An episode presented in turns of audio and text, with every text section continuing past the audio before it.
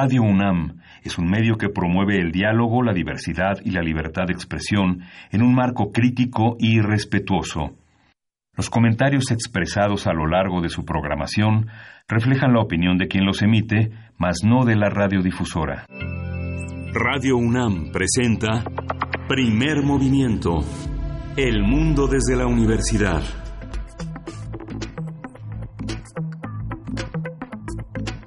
Hola, buenos días. Hoy es miércoles, miércoles 24 de julio y son las 7.05 de la mañana aquí en la Ciudad de México. Esto es primer movimiento y estamos en la cabina en Radio UNAM. Berenice Camacho, hola, buenos días. Hola, buenos días. Miguel Ángel Quemain, bienvenidos, bienvenidas. Pues así es, iniciamos esta emisión de miércoles en primer movimiento. En esta mañana fresca, yo creo que tirándole a fría un poco la Ciudad de México, maneje con cuidado, pues varias calles de la ciudad tienen el pavimento mojado después de la lluvia que se presentó presentó en la madrugada en varios puntos de la ciudad. Y pues bueno, iniciamos con varios temas importantes. Eh, ya, ya sabemos, ya salió la noticia, ya vimos que el Congreso de Baja California pues eh, insistió ya eh, en sesión, en una sesión a puerta cerrada, cerrada, Miguel Ángel, en Rosarito, se aprobó la ampliación del mandato del gobernador Bonilla, este mandato que eh, corría, corre de dos años, ahora se amplía a cinco años. El presidente municipal de Mexicali interpuso una acción de, de, inconstitucionalidad ante la Suprema Corte de Justicia sobre lo que pueda ocurrir en Baja California, los resultados de esta sesión a puerta cerrada, donde se aprueba ya esta ampliación de mandato y este, eh, el presidente municipal de Baja California, pues de Mexicali, perdón, pues es solo uno de los actores que se han pronunciado en contra de estos hechos y pues pues yo creo que ahora sí se va a armar eh, el, se, va, se va a armar el tema en grande porque son varios los que se han pronunciado en contra. Eso por un lado y por otro lado también eh, si puedo agregar el tema de la unidad de inteligencia financiera que denunció ya formalmente ante la Fiscalía General de la República a Carlos Romero de Champs por delitos de lavado de dinero, enriquecimiento ilícito también, eh, la, noticia acá, además de esta, es que un juez en el Estado de México le otorgó un amparo ante, ante posible, una posible detención.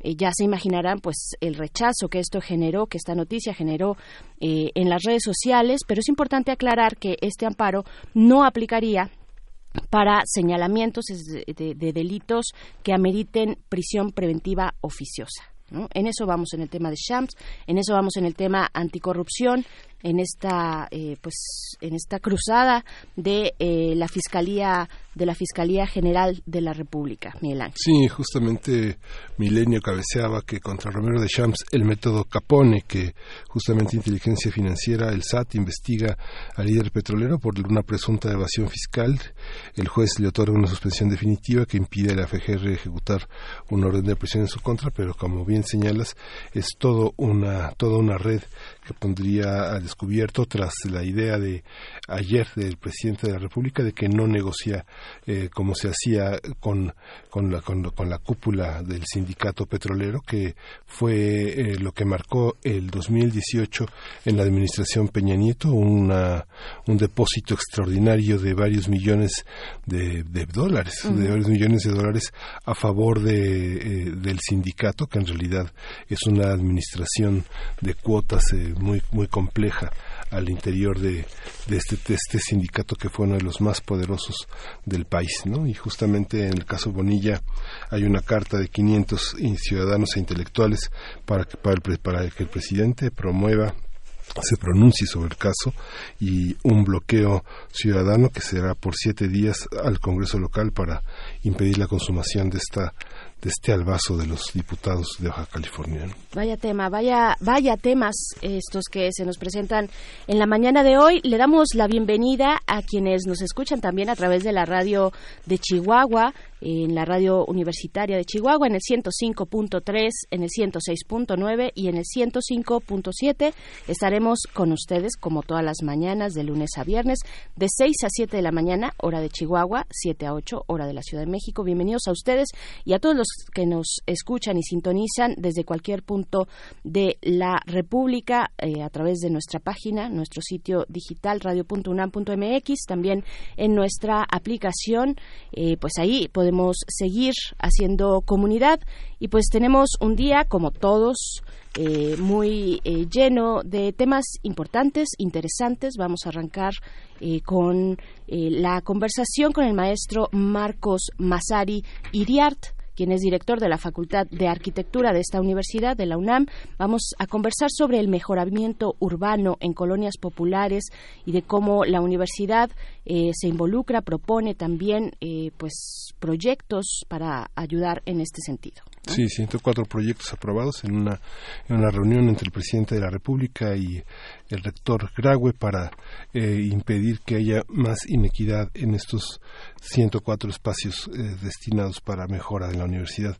Pablo Granados, como todos los miércoles, eh, con sus fonografías de bolsillo, viene a hablar sobre la historia del swing en México. Y también en nuestra nota nacional, por ahí de la segunda hora de primer movimiento, las protestas por los fertilizantes, puntualmente hacia la zona de Guerrero.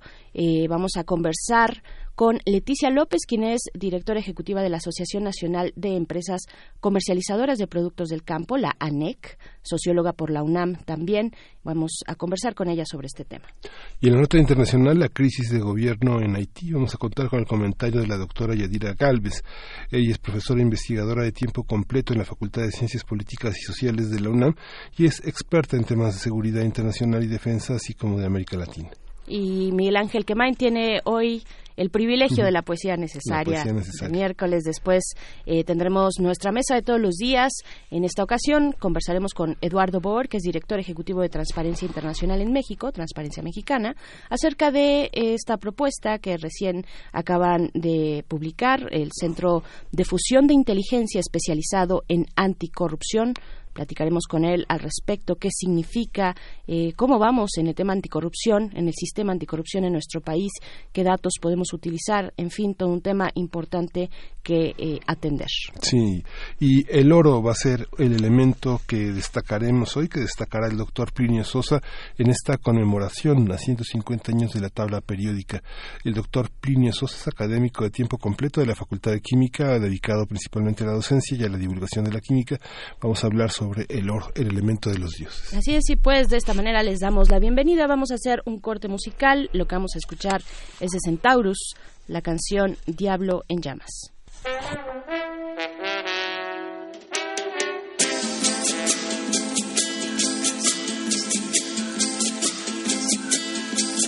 revés de la montaña, el cielo es tierra y es agua. Al revés de la la luna brilla en plena mañana, las olas vuelan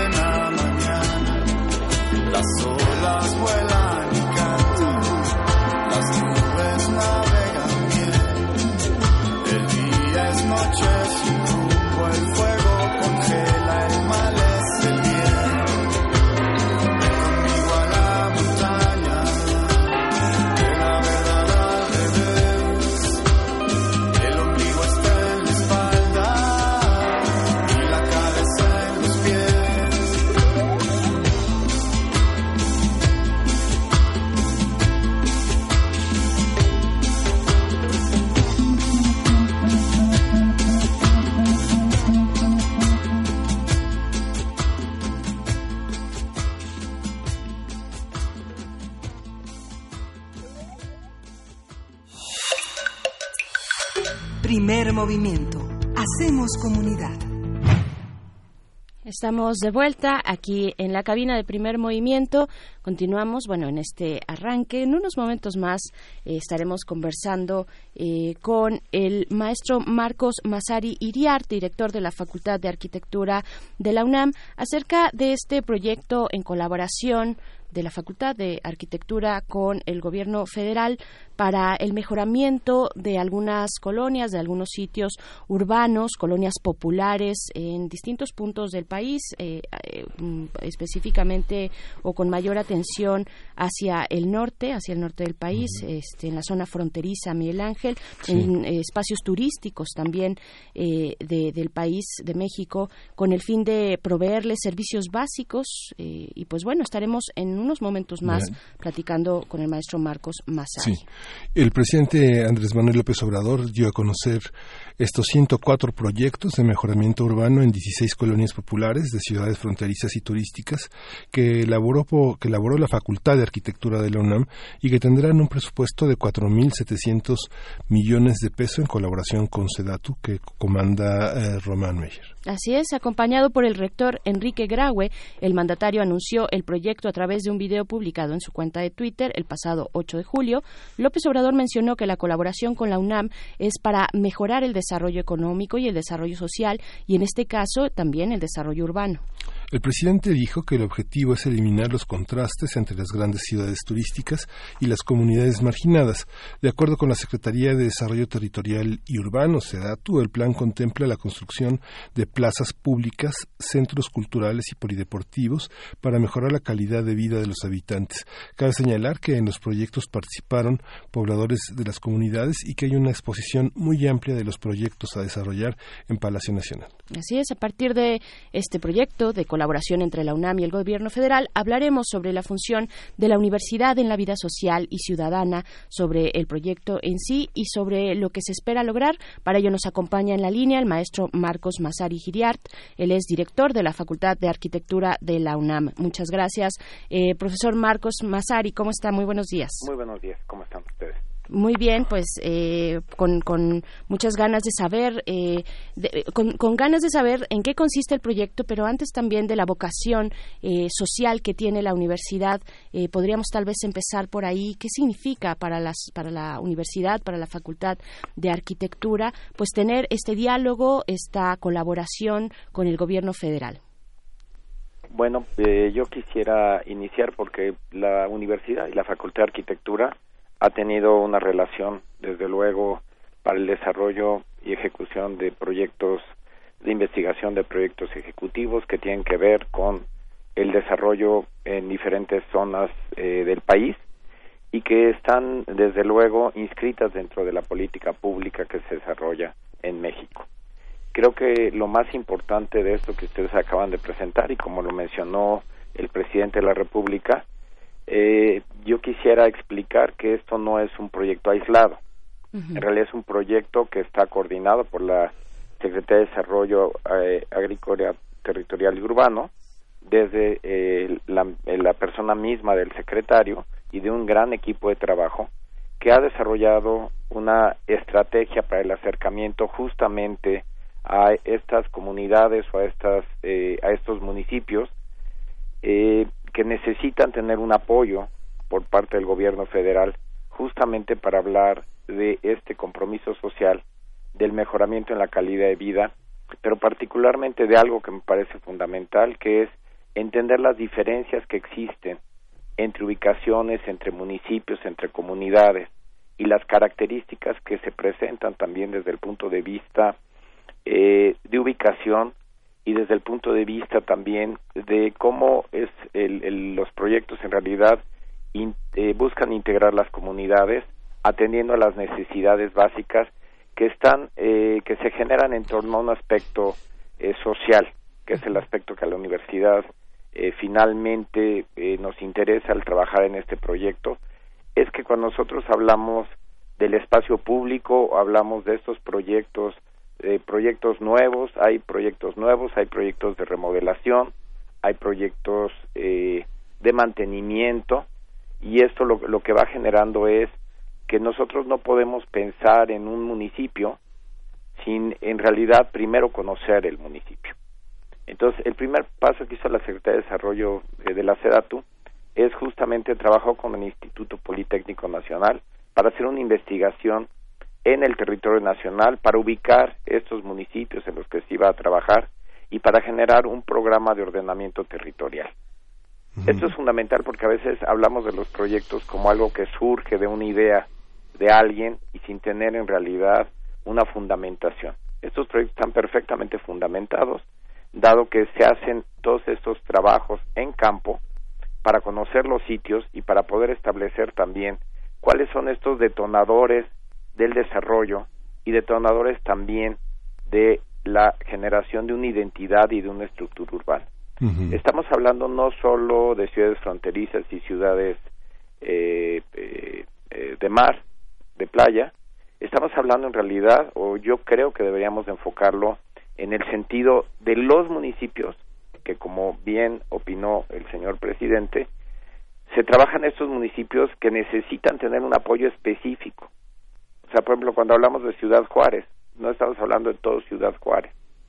Quiere decir, estamos hablando de los municipios que han sido detectados en ciudades fronterizas que requieren tener de un apoyo y que requieren tener también de una perspectiva en donde lo que la universidad hace es entender el problema, porque una vez que fue atendido por un programa de ordenamiento territorial, se recibe la información en la Facultad de Arquitectura.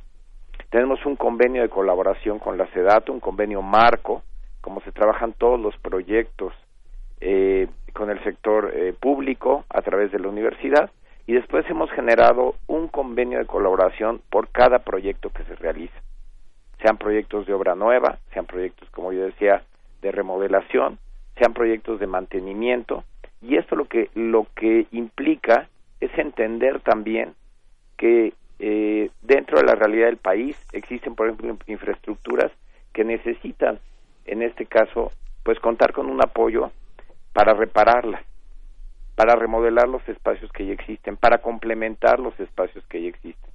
Y esto lo que requiere es un trabajo muy importante de campo y de acercamiento con la comunidad. Lo que se ha caracterizado el desarrollo inmobiliario y el desarrollo comercial es la indiferencia total por las por el por el paisaje con el que se encuentran. Llegan muchos eh, jefes de obra con una revista este inmobiliaria en la mano para que hagan un edificio semejante al que hay en Dubai, por ejemplo, ¿no? ¿Qué significa ser un arquitecto de la de la universidad? ¿Cuáles son esto que ahora llama a usted profundizar en el, en el paisaje urbano en colaboración con otros, con otros espacios institucionales. Si podría detallar algunos de los proyectos eh, para que reconozcamos en qué paisaje se van a insertar los proyectos nuevos. Vamos a empezar por los nuevos. Podemos empezar por los proyectos nuevos. Se están insertando en municipios que tienen características de marginación. Es una cuestión muy importante.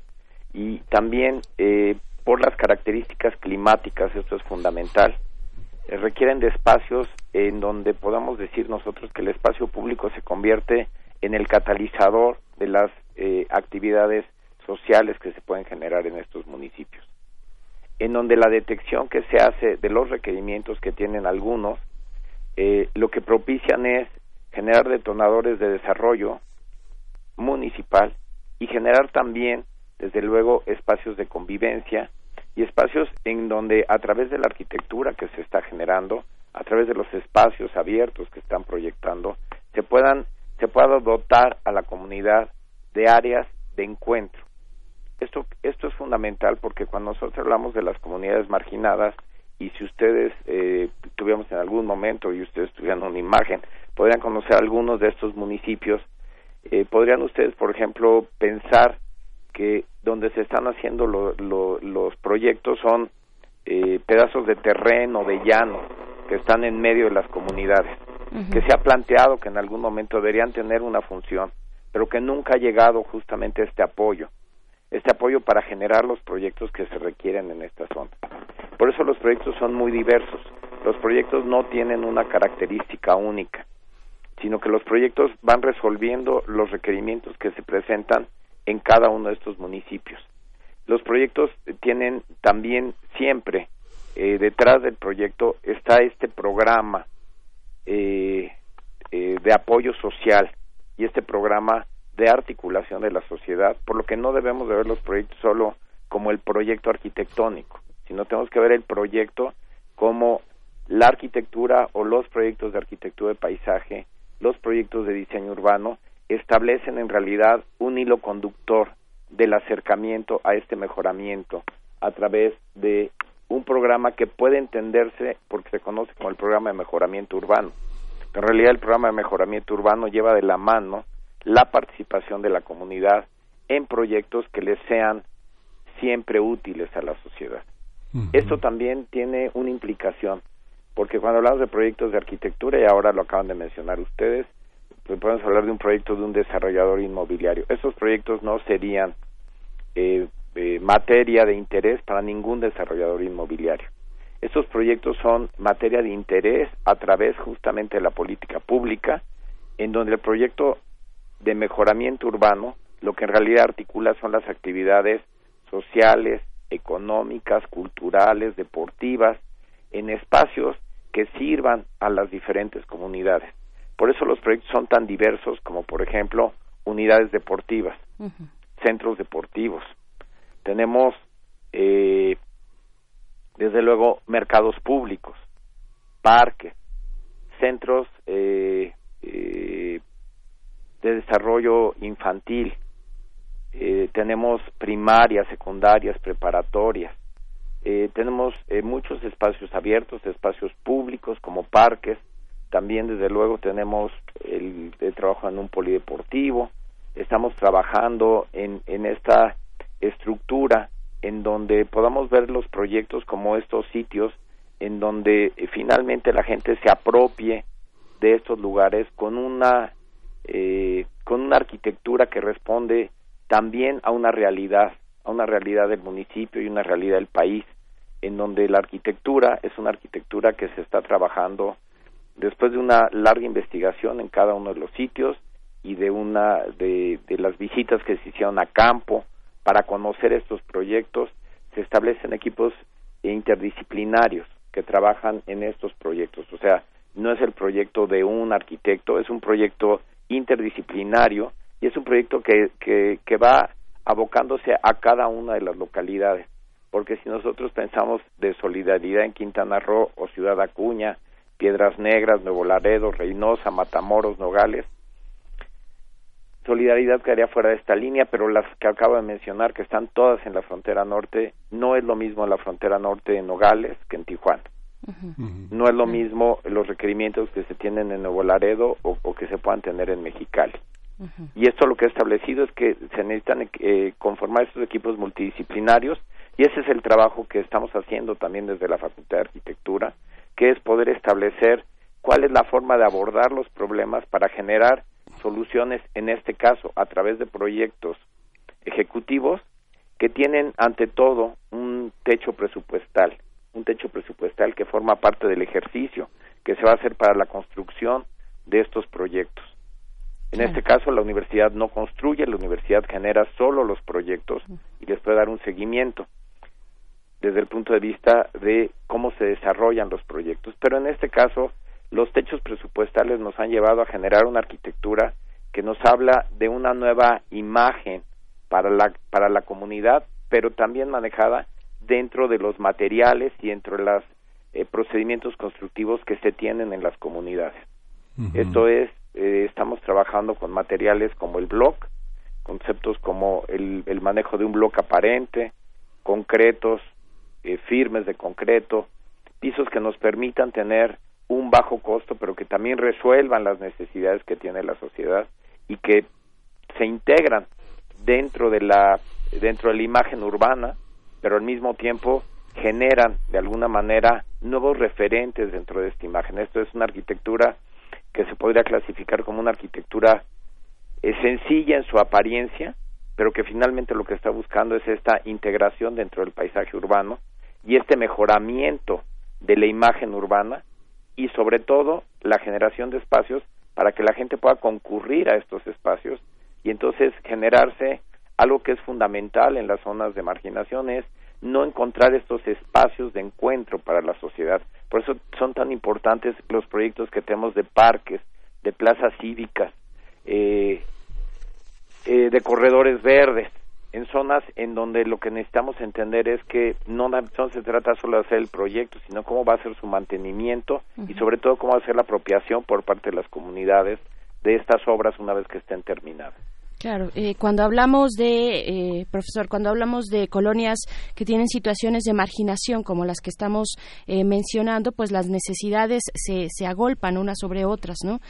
¿cómo, ¿Cómo han hecho, cuáles, cuáles han sido, digamos, estos retos para ponderar entre espacios, espacios de encuentro como los parques, como los deportivos, frente a necesidades tal vez de drenaje, por ejemplo, ¿no? ¿Cómo, ¿Cómo conviven estas estructuras que ya tendrían que estar ¿no? Eh, eh, eh, dispuestas en estos espacios para poder llegar con pues este proyecto que se dirige particularmente a espacios de convivencia. Bueno, yo te quisiera explicar aquí, la Secretaría de Desarrollo de la SEDATU tiene desde luego un programa integral. Nosotros desde la Facultad de Arquitectura no estamos trabajando, si hay proyectos que hablan de drenaje, de calles, de pavimentaciones, sí hay este tipo de proyectos, porque dentro del monto de inversión del cual ustedes hablaron, no todo el monto de inversión es para estos proyectos. Mm, o sea, la SEDATO en realidad lo que ha hecho es establecer cuáles son los requerimientos en las diferentes en los diferentes municipios y cómo poder encontrar un equilibrio, que esto también es fundamental. Un equilibrio en donde sí se requieren calles, sí se requiere drenaje, pero también se requiere de otros espacios. Y se requiere también de áreas en donde eh, finalmente eh, los proyectos sean detonadores de una articulación social. Hay que entender que nosotros trabajamos para la sociedad y el trabajar para la sociedad implica primero entender cuáles son los requerimientos de la sociedad, pero también dar estos espacios que van a beneficiar justamente la interacción que se da entre los que eh, eh, integran estos grupos. Aquí también creo que, que, es importante entender que eh, los proyectos que se están generando son proyectos que, como decía, se puede decir que son de una arquitectura sencilla, pero una arquitectura que está atendiendo, por ejemplo, a las cuestiones bioclimáticas. ¿Qué características tienen los sitios y qué tipo de materiales son los que se tienen que usar? Y esto lo que busca es generar también, digamos, un ejemplo para que quienes sigan construyendo por autoconstrucción en estas zonas puedan tener también una imagen de decir ciertos materiales de cierta manera, algún tipo de volado, de cubierta, todo esto sirve y es útil para tener mejores condiciones de confort ambiental dentro eh, de cualquier edificio, sea de, de, vivienda, nosotros no estamos atacando proyectos de vivienda, estamos atacando proyectos que tienen que ver, como yo decía, con otro tipo de infraestructuras, eh, básicamente con, con eh, las infraestructuras de cultura, de recreación, de deporte, de educación, son las áreas con las que estamos trabajando.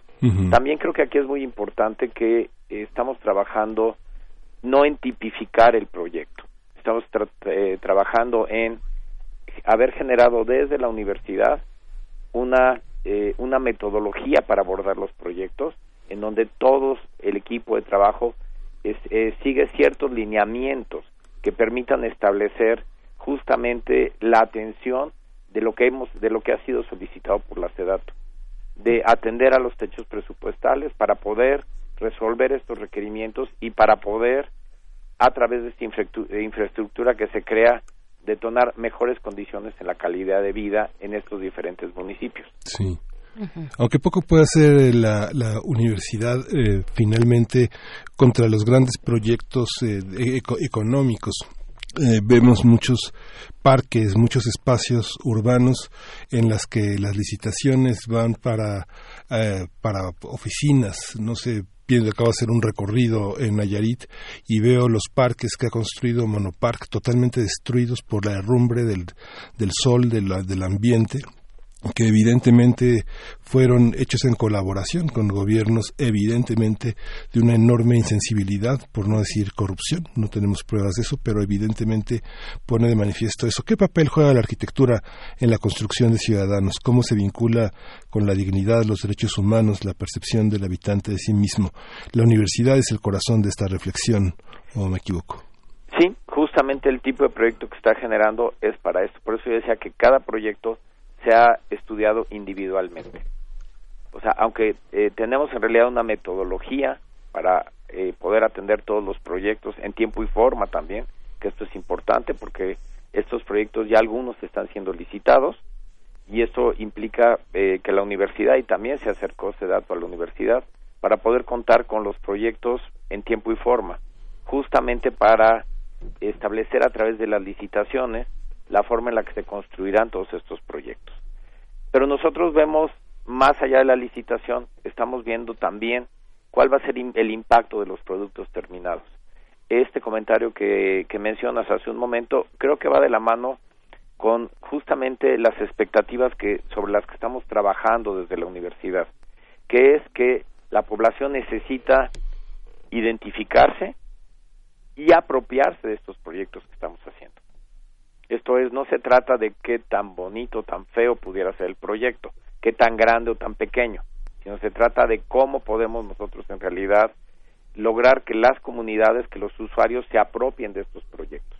Porque cuando hablamos de un proyecto de reparación o, de remodelación, sería probablemente un caso como estos parques de los que se habla, no se trata solo de generar una inversión para que quede bien por un tiempo, se trata de generar una inversión en donde la comunidad reconozca el valor de haber reparado o remodelado un mercado, por ejemplo, pero cómo esta apropiación del mercado es lo que va a hacer que ellos, la dignificación a través del proyecto, ellos se apropien de estos espacios y los tienen que hacer suyos. Sí, justamente. Esto no es nada más una cuestión económica en realidad de la que estamos hablando. Van a recibir un apoyo que no habían recibido estos municipios y por eso hablamos de estos municipios de marginación y de pobreza extrema también, en donde se van a desarrollar estos proyectos. Se ha volteado justamente eh, eh, la SEDATU en este, en este proyecto, en donde ha cuidado justamente cuáles deben ser las ubicaciones y los proyectos. Aquí, por ejemplo, no, no tenemos ningún proyecto en donde, digamos, estamos haciendo pues la remodelación del zócalo de tal lugar, ¿no? Sí. O, o, o tenemos la, la primaria, que es la primaria que todo el mundo identifica en, en, el municipio o en la ciudad. Estamos trabajando sobre todas estas que al contrario tienen eh, en algún momento eh, son espacios que requieren voltearlos a ver para conocer sus necesidades. Se sorprenderían de casos en donde la solicitud de, de, por ejemplo, de una comunidad escolar es levantar una barda para la seguridad de los de los alumnos. hay proyectos que tienen que ver con cómo aprecia la comunidad el espacio donde vive y cómo la, la, la, la comunidad reconoce la necesidad de seguridad y cómo la seguridad, por ejemplo, se puede ver en la necesidad de levantar la altura de una barda de una escuela.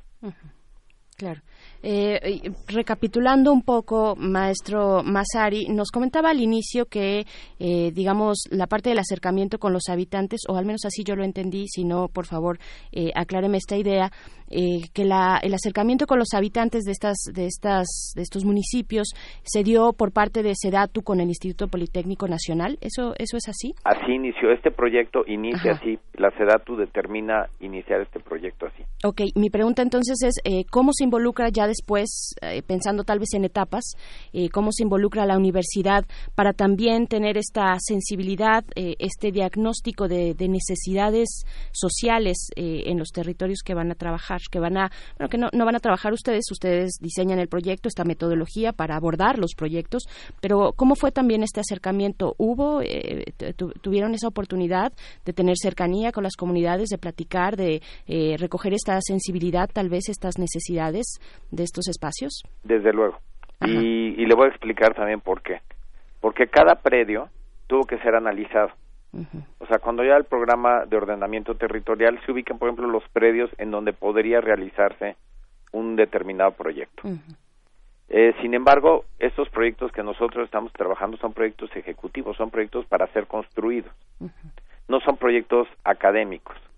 Son proyectos generados por un grupo de, de académicos y de profesionales para generar un proyecto ejecutivo profesional que se pueda para poderlo licitar necesitamos que sea un proyecto ejecutivo completo. Entonces se visitaron los sitios y por ejemplo en los sitios se determinó que había algunos predios que no eran adecuados por muchas cuestiones. Por ejemplo porque la comunidad pensaba que se debía hacer otro uso de ese espacio. Mm. o porque eh, la comunidad el, eh, digamos, la propiedad no se había pensado que esa propiedad que se tenía en ese espacio que aparentemente sería un terreno baldío iba a tener una eh, un uso que quizá no era el uso que se había planteado. O bien porque cuando nosotros visitamos los sitios y nos damos cuenta que puede haber un espacio construido y entonces vemos nosotros bueno lo que podemos hacer es trabajar con esta primaria y generar un conjunto por ejemplo. O sea generar un conjunto urbano en donde no estemos hablando solo de proyectos aislados, sino estamos hablando de proyectos en torno a la relación con las actividades de la comunidad. Por eso es tan importante que todos los sitios fueron visitados, también para sensibilizar a los proyectistas de la realidad de la ubicación en donde están y para poder también trabajar con SEDATU estatalmente, con los gobiernos de los estados, con los gobiernos municipales y con los representantes de las comunidades. Claro. O sea, si no existe este diálogo en realidad, lo que sucede es que estos proyectos atenderían finalmente a un, a un proyecto de ordenamiento territorial, pero nosotros, o más bien la SEDATU, y en eso agradecemos que nos hayan invitado a la, a la Facultad de Arquitectura, el poder ver el programa de mejoramiento urbano como un programa integral, como un programa que tiene no nada más que ver los sitios o las necesidades, sino que tienen que ver con las comunidades. Bien. Eh, maestro Marcos Mazari, ya para cerrar esta conversación que le agradecemos mucho tenga con nuestra audiencia, eh, ¿cuál es, ¿qué es lo que esperan de este proyecto? ¿En qué momento se encuentra el proyecto? Eh, ¿Qué es lo que sigue, digamos, para los, para los próximos meses? Bueno, estamos cerrando todos estos proyectos que tenemos. Tenemos trabajando ya varios meses en estos proyectos y el tiempo para, la, para las licitaciones públicas eh, como le digo, ya hay algunos proyectos que están licitando.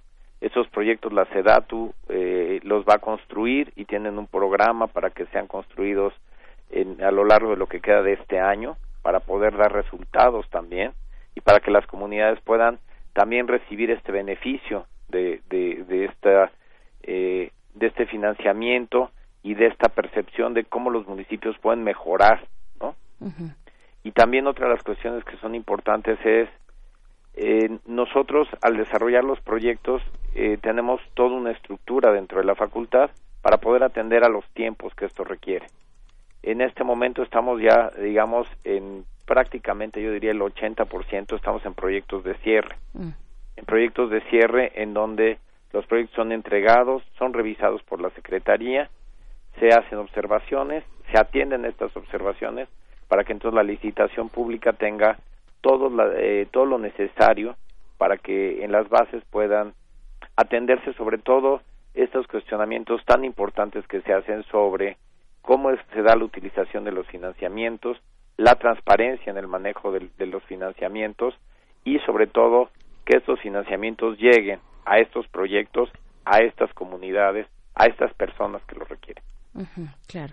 Ya, y ya, bueno, se nos, se nos ha acabado el tiempo, pero no quiero dejar de preguntarle, eh, profesor, si ve algún cambio por parte de eh, pues el nuevo gobierno, el gobierno federal, eh, en esta forma de involucrarse con las universidades, con el Instituto Politécnico Nacional, ahora con la Facultad de Arquitectura.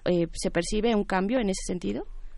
Mire, el cambio es un cambio que va encaminado justamente a que podamos tener desde el punto de vista o desde todos los puntos de vista eh, a través de la suscripción de estos convenios de colaboración, cosa que es como la forma en la que siempre trabaja la universidad, que podamos eh, apoyarnos mutuamente, pero que también tengamos la certeza que los equipos de trabajo que hemos generado eh, y que todo el trabajo que se hace es un trabajo que está en realidad al servicio de México. Y esto para nosotros en los equipos de trabajo tenemos nosotros también estudiantes y esto en realidad lo que hace es que los estudiantes conocen de esta realidad nacional, conocen del desarrollo, de los procedimientos, de los métodos para abordar los proyectos y generamos también entonces, eh, digamos, nuevas generaciones de estudiantes que serán pronto arquitectos, arquitectos paisajistas, tenemos urbanistas, tenemos diseñadores industriales trabajando en estos proyectos por las diferentes escalas y por las diferentes características de cada proyecto. Y entonces lo que en realidad estamos haciendo, pues yo diría que es una aportación conjunta que en realidad consolida esta relación que tiene que haber entre esta actividad que, que tiene la Secretaría, los proyectos que tiene la Secretaría y la formación también, en este caso, de los estudiantes y de y la actualización de los eh, eh, profesionistas que trabajan en estos equipos de trabajo. Esto nos obliga a comprometernos con la observación de, la, de los desarrollos arquitectónicos, de los proyectos que se licitan todo el tiempo y que los arquitectos tendrían que tener un papel importante en este dictamen. Le agradecemos muchísimo, doctor eh, Marcos Masari Iriart, director de la Facultad de Arquitectura de la UNAM. Espero que volvamos a hablar pronto. Con mucho gusto. Gracias, Y muchas gracias a, audiencia, a su audiencia también. Gracias. Vamos a escuchar música de Radio Depth. Strange Things Will Happen.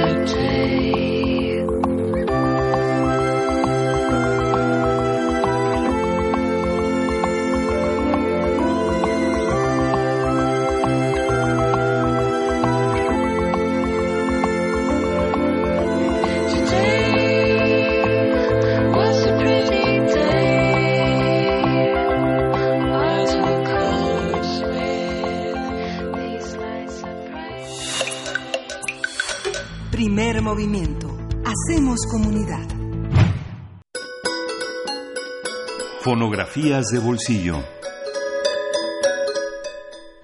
De esta manera le damos la bienvenida a Pavel Granados, escritor y director de la Fonoteca Nacional, que como cada miércoles eh, se encuentra aquí en la cabina de primer movimiento para hablarnos de sus fonografías de bolsillo, en este caso el swing en México. Bienvenido, Pavel, ¿cómo estás? Muy bien, ver este Miguel Ángel, qué gusto verlos. De nuevo. De nuevo, después de una semana que no vine, eh, pero estoy aquí muy contento. Y saben, retomando esta historia pequeña, breve, pero también inexistente del jazz en México. Bueno, no, no inexistente, inexistente antes de cierto momento, porque pues les había estado platicando cómo, eh, cómo, cómo, es que existía una tradición del jazz, pero que considero que no está documentada. Entonces, pues, a ver qué les parece a ustedes que siga un poquito platicando de esto, porque pues de algún modo eh, México ha sido bueno, lo que no ha sido México ha sido impermeable, ¿no? Al contrario, las cosas han llegado siempre, la música, y ya en los, desde el principio, es decir, que yo puedo decir que desde 1900, desde la época de la Revolución, seguramente ya había ese paso del jazz hacia México y que la frontera estuvo lleno de eso, y que en los años 20 yo he visto fotos y yo creo que eso sí ha sido eh, más no, no no muy documentado la verdad pero es, e, era de lo más común que así como en los años 40 en los barrios los jóvenes tenían sus tríos y que tocaban con sus guitarras en los años 20 en los barrios había jazz bands. Entonces porque eso eso yo creo que se explica porque ya desde el siglo XIX las casas tenían sus bueno, las familias tenían sus conjuntos, ¿no? Hemos visto cantidad de fotos donde las familias tenían su violín, su piano, su guitarra, su salterio y eran cosas más bien familiares, ¿no? Eso que eso significa que ya en los años 20, pues que, que no era nada había era muy natural poder a- aprender a tocar el clarinete, el saxofón, la trompeta, el, el trombón, era- había eran instrumentos muy comunes el banjo también era muy común e incluso bueno pues bueno la guitarra naturalmente era algo que ya que se usaba con fines jazzísticos o sea que era algo que existía un poco heredando la tradición del Dixieland, bueno, no la tradición, bueno, la moda del Dixieland que llegaba de Nueva Orleans. Y llegaba gracias a los discos, porque sí llegaban discos de los Estados Unidos e incluso hay cantidad de discos que vemos, por ejemplo, que, tra- que copiaban los discos de aquí de México, las grabaciones estadounidenses, las ponían aquí, de un lado era una canción mexicana y de otro lado una canción de jazz, ¿no? O llegaban cantidad de discos de jazz porque las grandes bandas comenzaban ya a tener sus seguidores y desde 1932-33 ya empezaban las grandes bandas a tener aquí sus fans en México que iban a las tiendas de discos a comprar, pero se empezó a operar un fenómeno así curioso que yo no lo sé, sé en los Estados Unidos cómo se dio, lo conozco poco, aunque eso sí está muy documentado, pero la música del jazz es la que nosotros oímos así las primeritas, es el Dixieland de Nueva Orleans. En la Nueva Orleans pues empezaba esta música que era el foxtrot, el ritmo típico del fox de, la- de Nueva Orleans fue el foxtrot, que es básicamente un ritmo fue un golpe fuerte y uno más suavecito, uno duro, uno suave, y así en ese uno duro, suave, uno duro, suave, así en los compases de cuatro cuartos, eso era el foxtrot, aparte muy rápido, ¿no? En cierto momento la música de los, del jazz se fue al, hacia el norte de los Estados Unidos, hacia Nueva York, a finales de los años 30, y allá fue el ritmo fuerte de esto, fue el swing, y el swing es los cuatro golpes fuertes, ¿no? Entonces eso hace que es lo que cambia ese ritmo, esa, esa, ese latido del jazz, es el que cambia, ¿no? Y eso empezó, el swing, empezó, eso sí, tiene una fecha, casi un día de inicio, porque fue el uno de los conciertos más importantes de Benny Goodman, fue cuando dio a conocer el swing en 1938. Y este swing, pues cambió completamente la manera del jazz.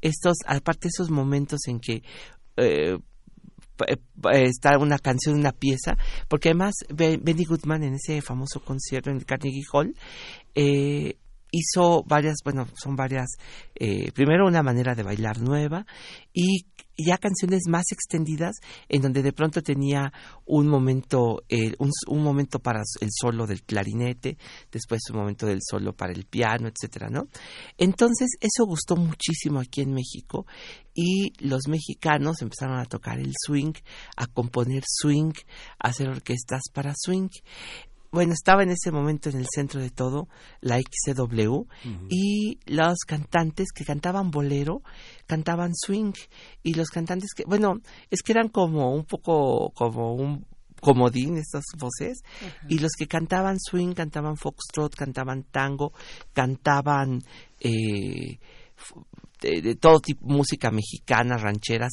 de todo, porque pareciera que eran cantantes especializados en el bolero o en el tango, pero en el fondo cantar en la XW significaba que la hacías de todo, solo que nos ha quedado hacia nosotros la idea de que se dedicaban al bolero o a la canción romántica, cuando en realidad se dedicaban a todo.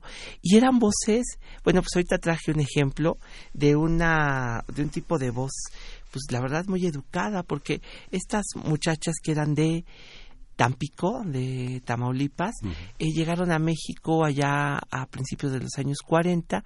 Allá en Tamaulipas les había ido muy bien, ya cantaban. Y llegando a México, pues la verdad es que ca- can- encantaron.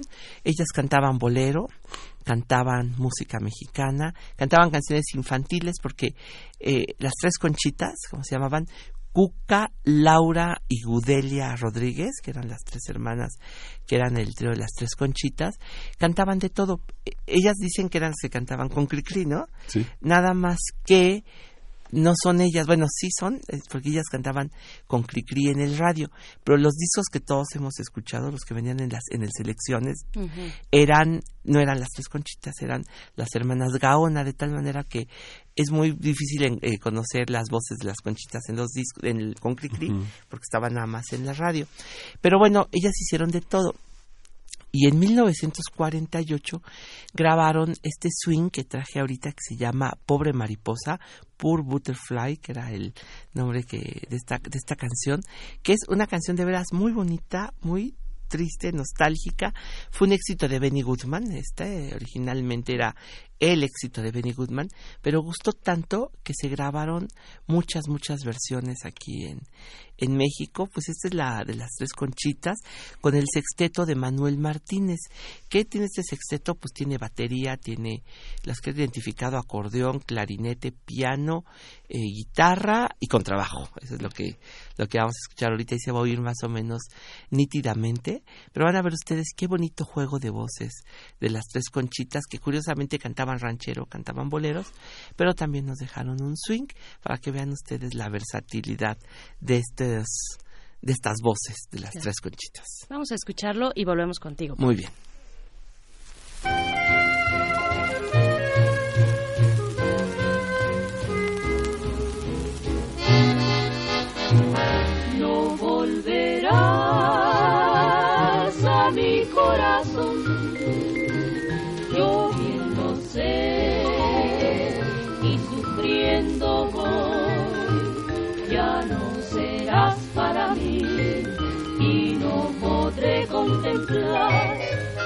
Esa ternura fugaz que tienes tú.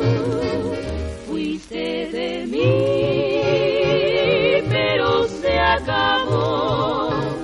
Un sueño fue que forjaste tú. Sé que no volverás, pobre mariposa sutil, y no podré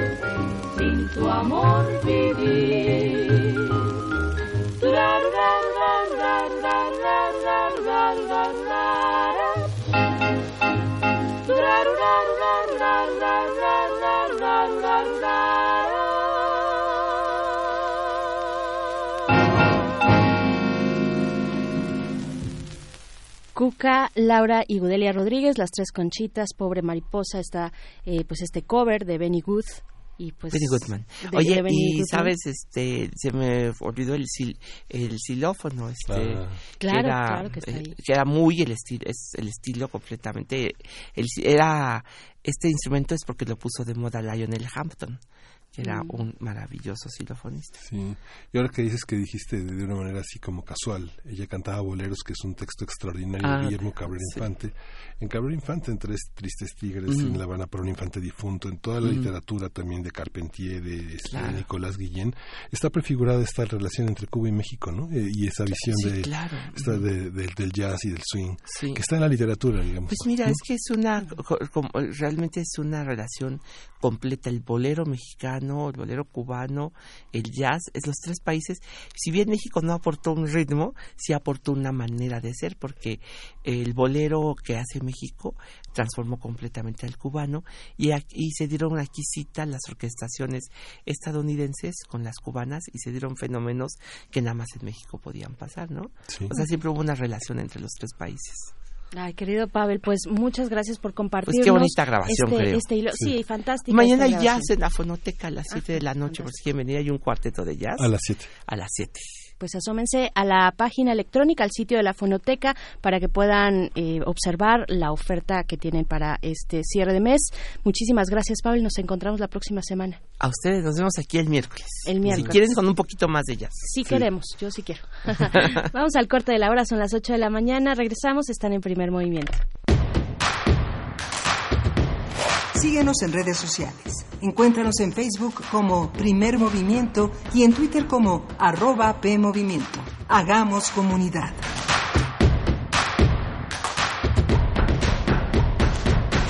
Cualquiera puede hablar sobre un tema que le apasiona, pero solo algunos pueden hablar apasionadamente de cualquier tema.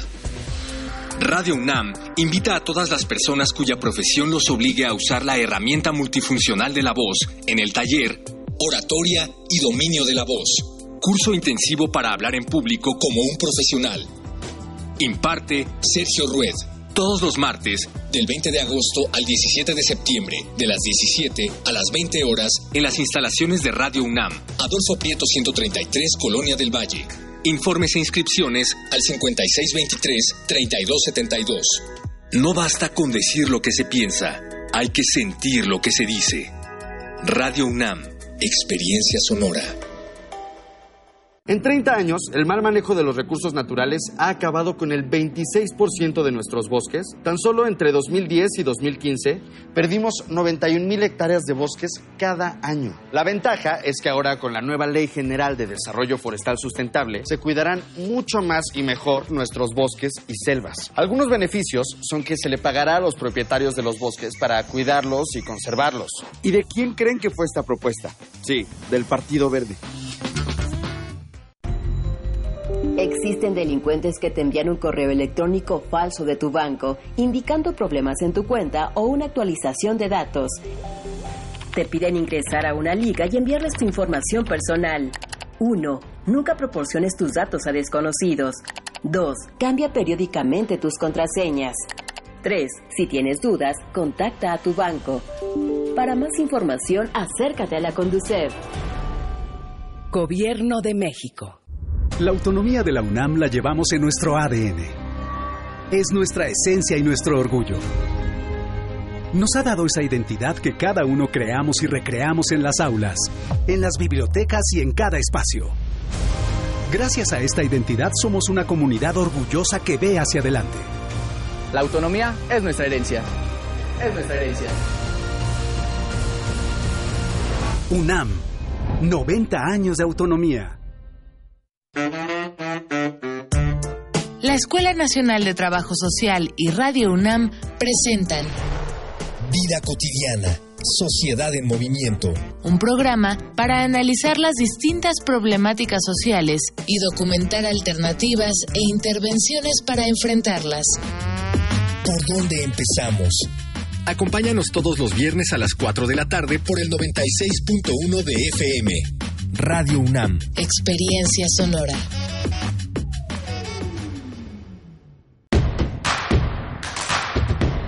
Queremos escucharte. Llámanos al 55 36 43 39 y al 55 36 89 89. Primer movimiento. Hacemos comunidad. Estamos de vuelta en primer movimiento. Iniciamos la segunda hora cuando son las 8 de la mañana con cuatro minutos de este miércoles 24 de julio. Eh, estamos en cabina. Miguel Ángel Quemain, buenos días.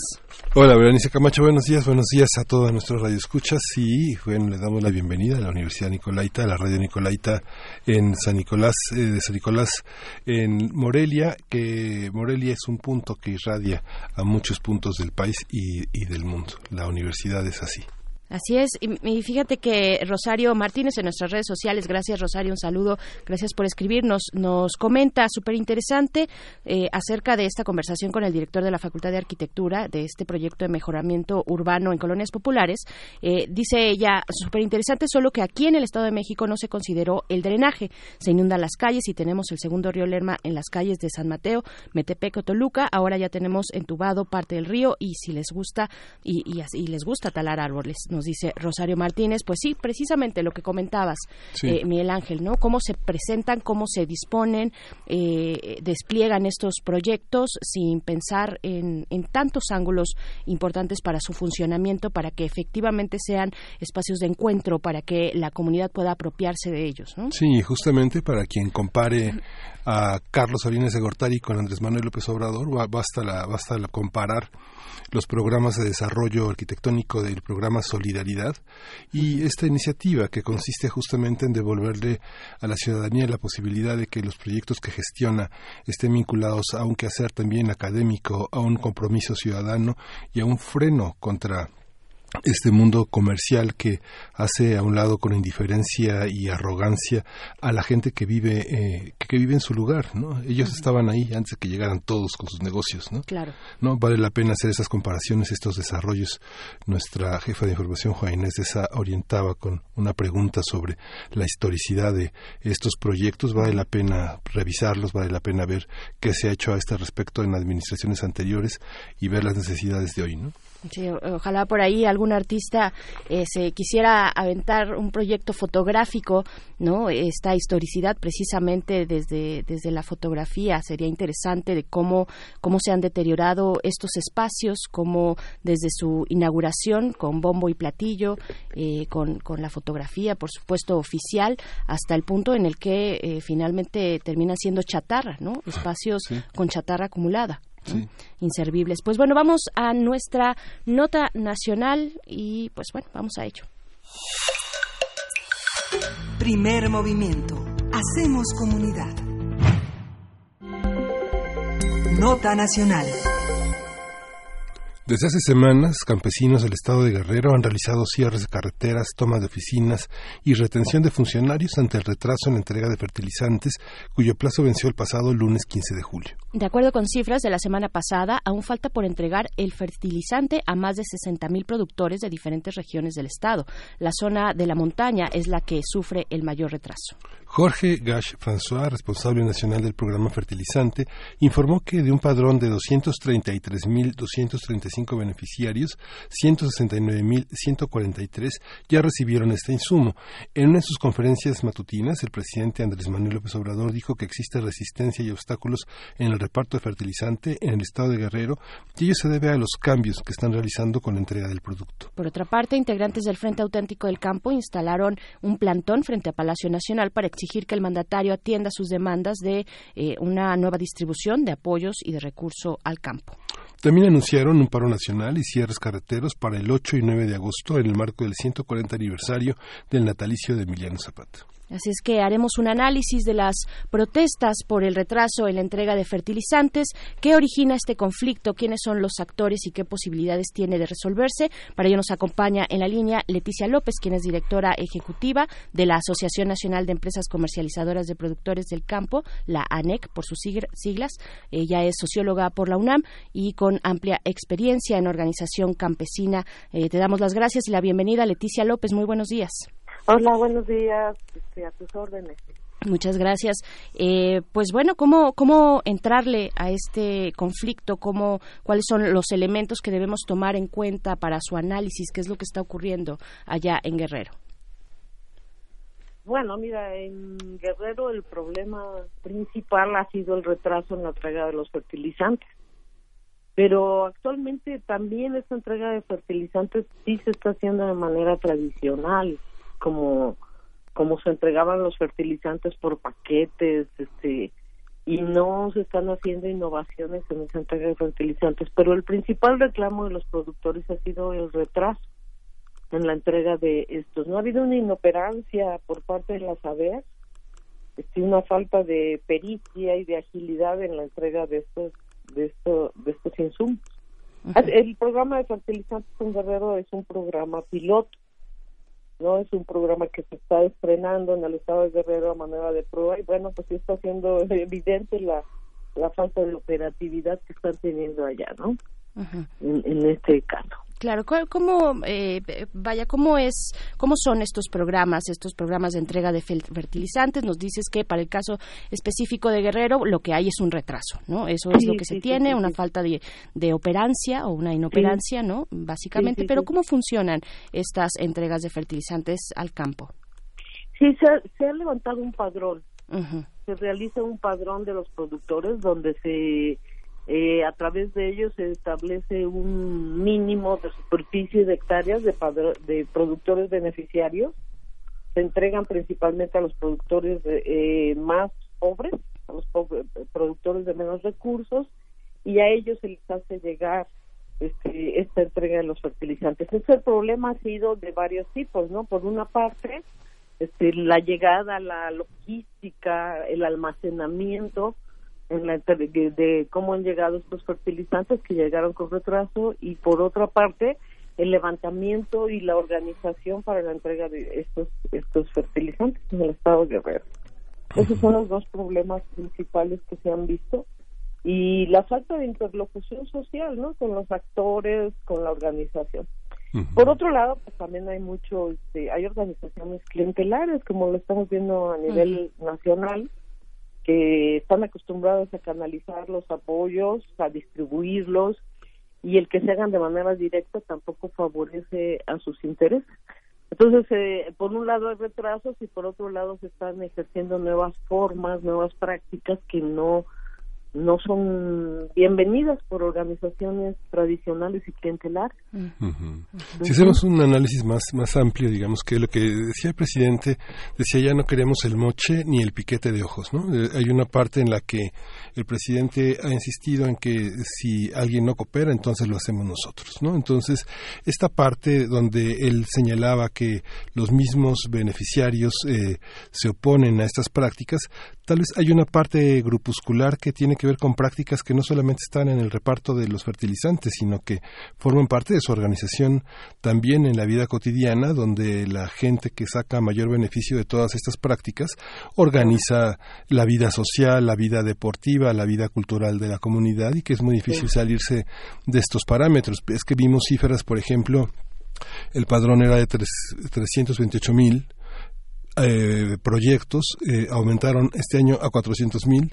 Eh, hay 450 mil hectáreas eh, eh, susceptibles de ser fertilizadas, pero hay 800 mil solicitudes, digamos, dos veces el estado de Guerrero. O sea, digamos, la lógica, la lógica finalmente de una, de una cuestión técnica se te termina siendo una cuestión de altísima corrupción, ¿no? ¿O cómo lo ves tú, Leti? Sí, sí, no, absolutamente. Ya son, son viejas prácticas que tienen, pero además sí hay una incapacidad del Estado, ¿no? Para haber organizado, previsto, porque digo, no es nueva la problemática que se conoce en Guerrero, ¿no? Y el Estado no tuvo la capacidad del gobierno de saber, de prever y de organizar con todo cuidado esta, estas condiciones y estas circunstancias, ¿no? Lo cierto es que el clientelismo y el papel de las organizaciones, de las centrales campesinas, este, está ahorita eh, cuestionado y están muy preocupados por este cambio en las políticas que está teniendo el presidente López Obrador. Este, el presidente es un hombre que ha estado en campo, que ha platicado con la gente y que ha identificado de manera muy acertada que las centrales campesinas, las de viejo tipo, han vivido a costa de la canalización de los apoyos y que en esa canalización, entre comillas, ha habido todo un, como dices, un moche o una rasurada de los apoyos. Y esos apoyos los han utilizado de manera este de manera clientelar para asegurar su propia militancia, sus propios a los propios productores. Pero la paradoja es que se han vuelto un freno para ellos, ¿no? Entonces el hecho de que se haga esta entrega de forma directa, pero además de manera inoportuna, pues este, y de manera inadecuada, con muchos errores, pues se juntan las dos los dos pretextos, ¿no? O sea, quienes protestan por la forma como se está haciendo, que están tratando de evitar este clientelismo, y quienes este de los, los están recibiendo tarde, ¿no? Y sin eficiencia. Entonces eso no se previó. Sí, sí hay una falta de, de, de operación que haga de alguien que debió de conocer la situación del Estado de Guerrero y su complejidad. Claro, y los beneficiarios del clientelismo de estas prácticas que sucedían eh, pues antes y que las conocemos bien, pues Así también también se unen a esta a esta protesta, también sacan digamos eh, Claro. raja política de toda esta cuestión. Claro. ¿Cómo claro, está siendo eh, Leticia? Déjame preguntarte cómo cómo está siendo esta en esta nueva forma, estas nuevas prácticas. Bueno, sabemos que hay un retraso, pero eh, a aquellos que ya les han llegado, cómo cómo se está eh, relacionando, involucrando el gobierno para la entrega, para romper estas prácticas de clientelismo. ¿Qué es lo que está qué es lo que está sucediendo en esta dinámica nueva? Bueno, mira, me voy a ir a, a lo nacional porque sí es un problema, o sea, está presentando una situación un tanto compleja. Este, mira, lo- la primera decisión del gobierno, hay dos decisiones eh, importantes en la forma como se canalizan los apoyos por parte del gobierno. Una de ellas es la entrega de los apoyos directos mediante padrón. De una relación directa con el productor mediante padrón. En ese caso, este, estos apoyos directos sí están priorizando a los pequeños productores, a los que casi nunca han recibido apoyos, a los más olvidados. Está dando una priorización de, esta, de, de productores vía apoyos directos. Y el segundo cambio es que ya no se está fomentando o distribuyendo estos apoyos a través de la participación de las centrales campesinas. Entonces a estas centrales, pues este su papel que era este gestionar, concentrar estos apoyos, pues ya no lo están ejerciendo ahorita. Entonces, eh, eh, eh, como se hace la entrega de los apoyos directos es vía los padrones, el productor recibe, se inscribe y pues así debería de, así está operando. Sin embargo, el problema que se está presentando es que en el presupuesto de, la SADER, principalmente, que es donde se ven los mayores problemas, de un presupuesto de 76 mil millones de pesos, ahora bajó a 65 mil millones de pesos. Y aparentemente podríamos decir hubo un recorte en el presupuesto.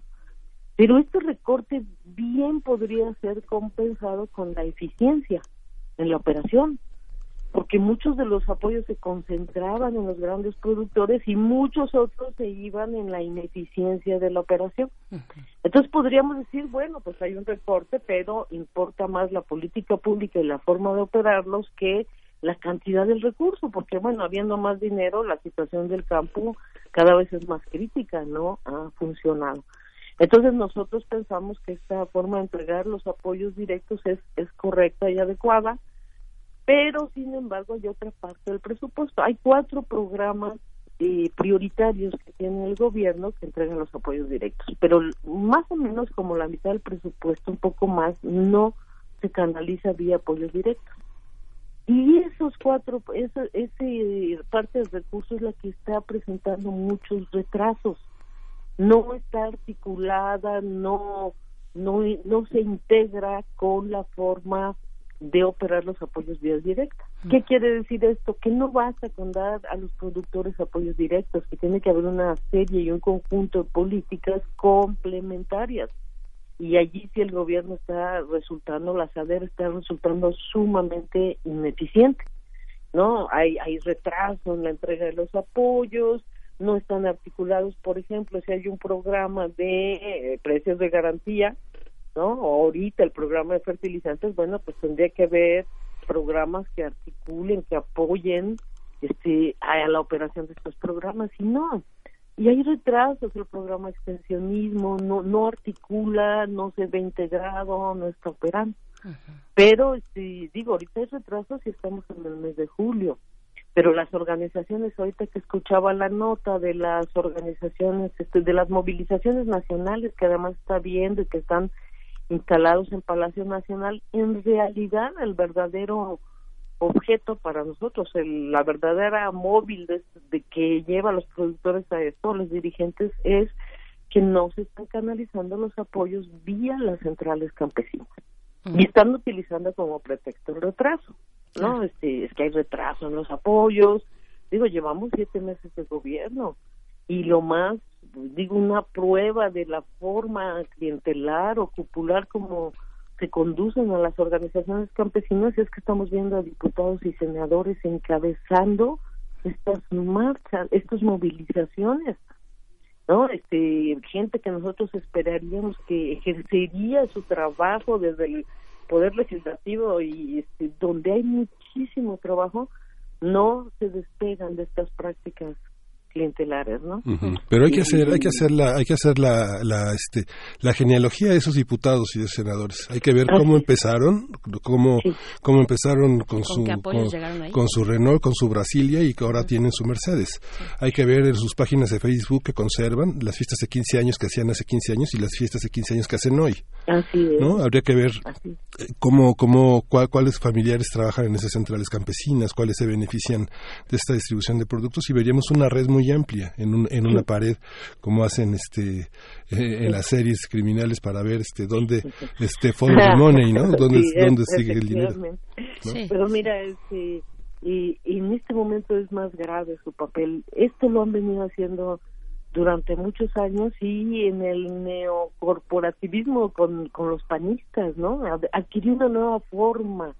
Las alianzas se hicieron más grandes, llegaban y se se distribuían una cantidad de gestión de recursos, ¿no? De folios, de estos los voy a gestionar yo y, se lo distribuían, pero hacerlo ahorita, gente que fueron votadas por desear un cambio en la política, en estos momentos que además son diputados de Morena que están gozando de los usufructos de eh, eh, un trabajo que se ha venido haciendo porque de muchas organizaciones que no son muy clientelares ni corporativas que decimos se necesita un cambio importante para este país y entonces ellos están haciendo eh, omisa a esta confianza que se les depositó. Hay tanto trabajo, leyes que modificar que están destrozando la vida del campo, ¿no? Eh, de privatización en el encaminadas hacia la privatización en el uso de semillas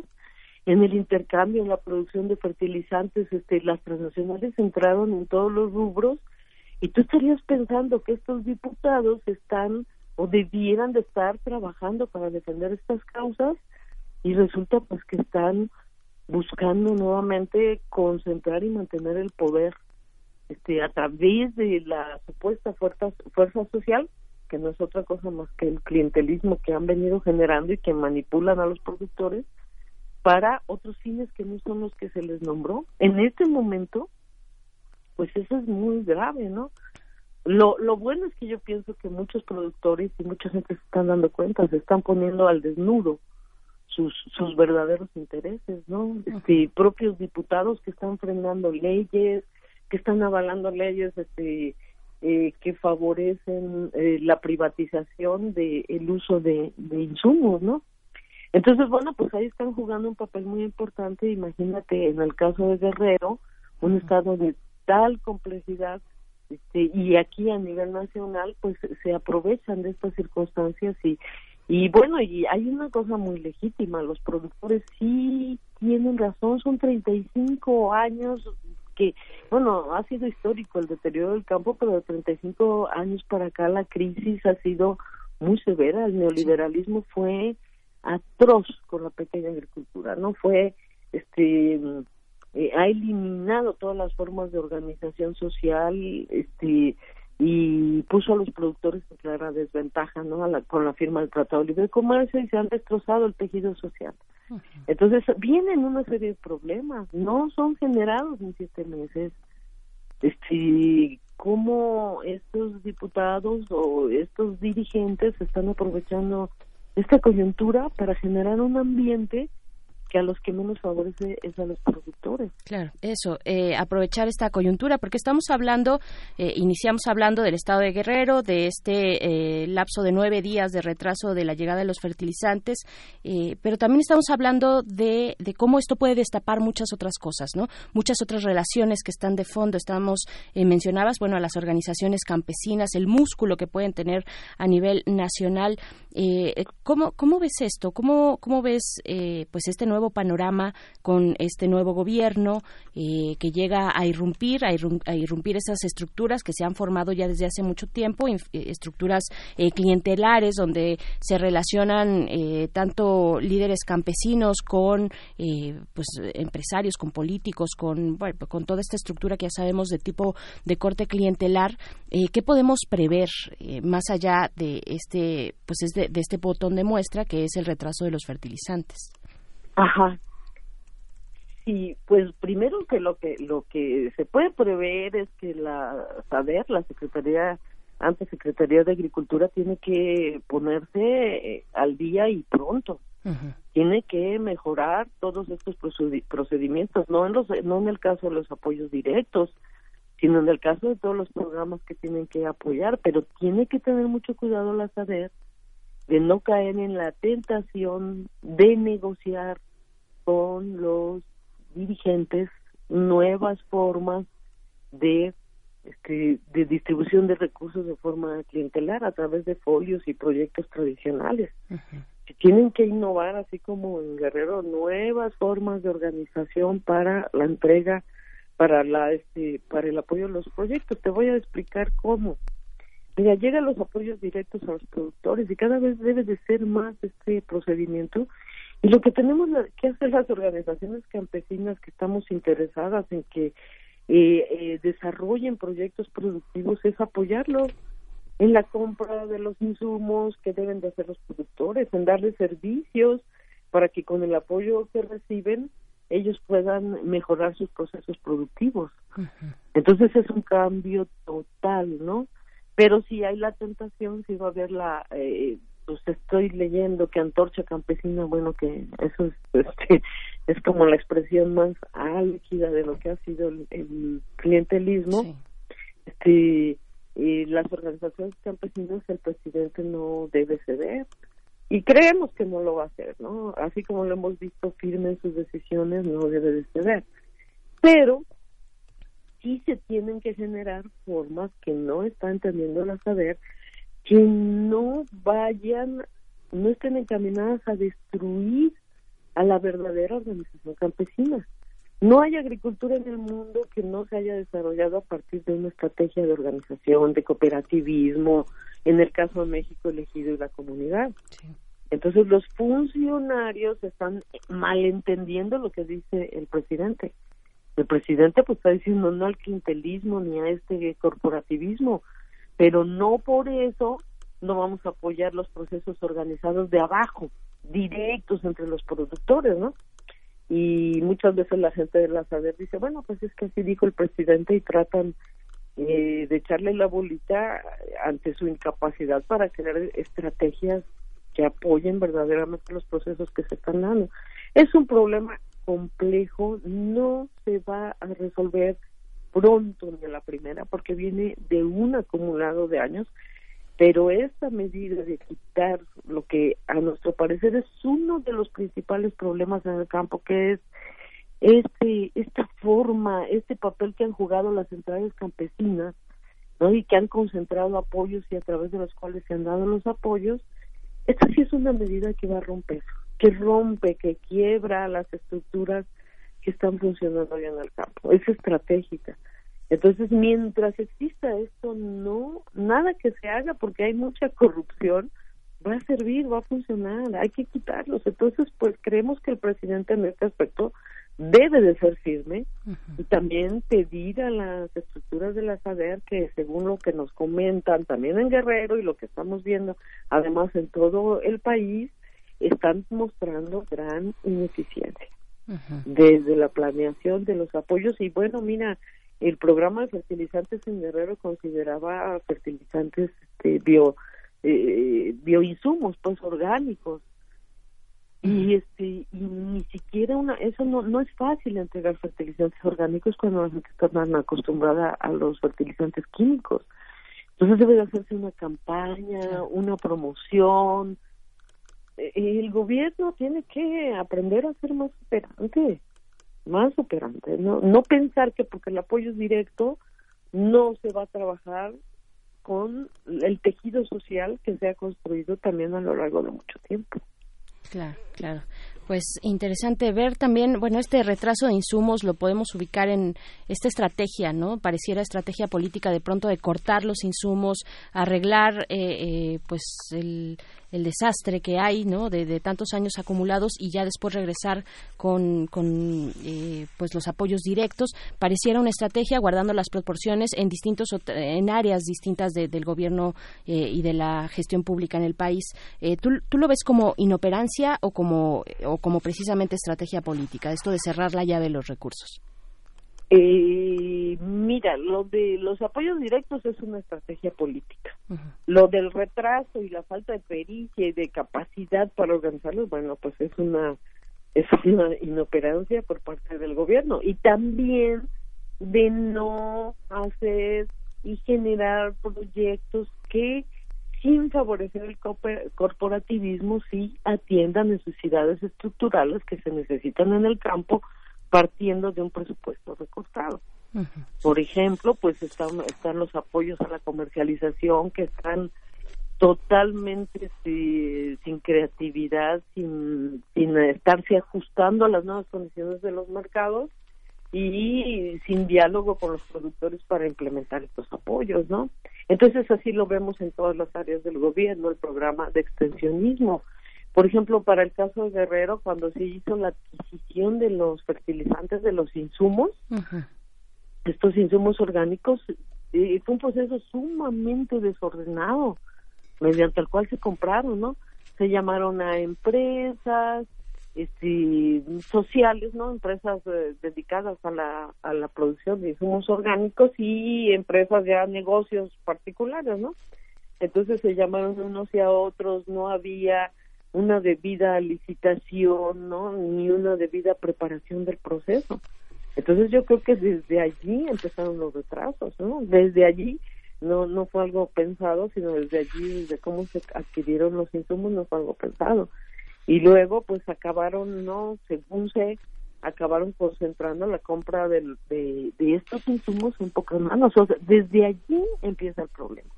Y luego toda la parte logística de la habilitación de los almacenes en, en el Estado, este no debió de haber habido un problema tan grande. Aunque yo creo que la parte corporativa y del papel de las organizaciones este, tradicionales, clientelares, eso no, no habría forma de evitarlo, ¿eh?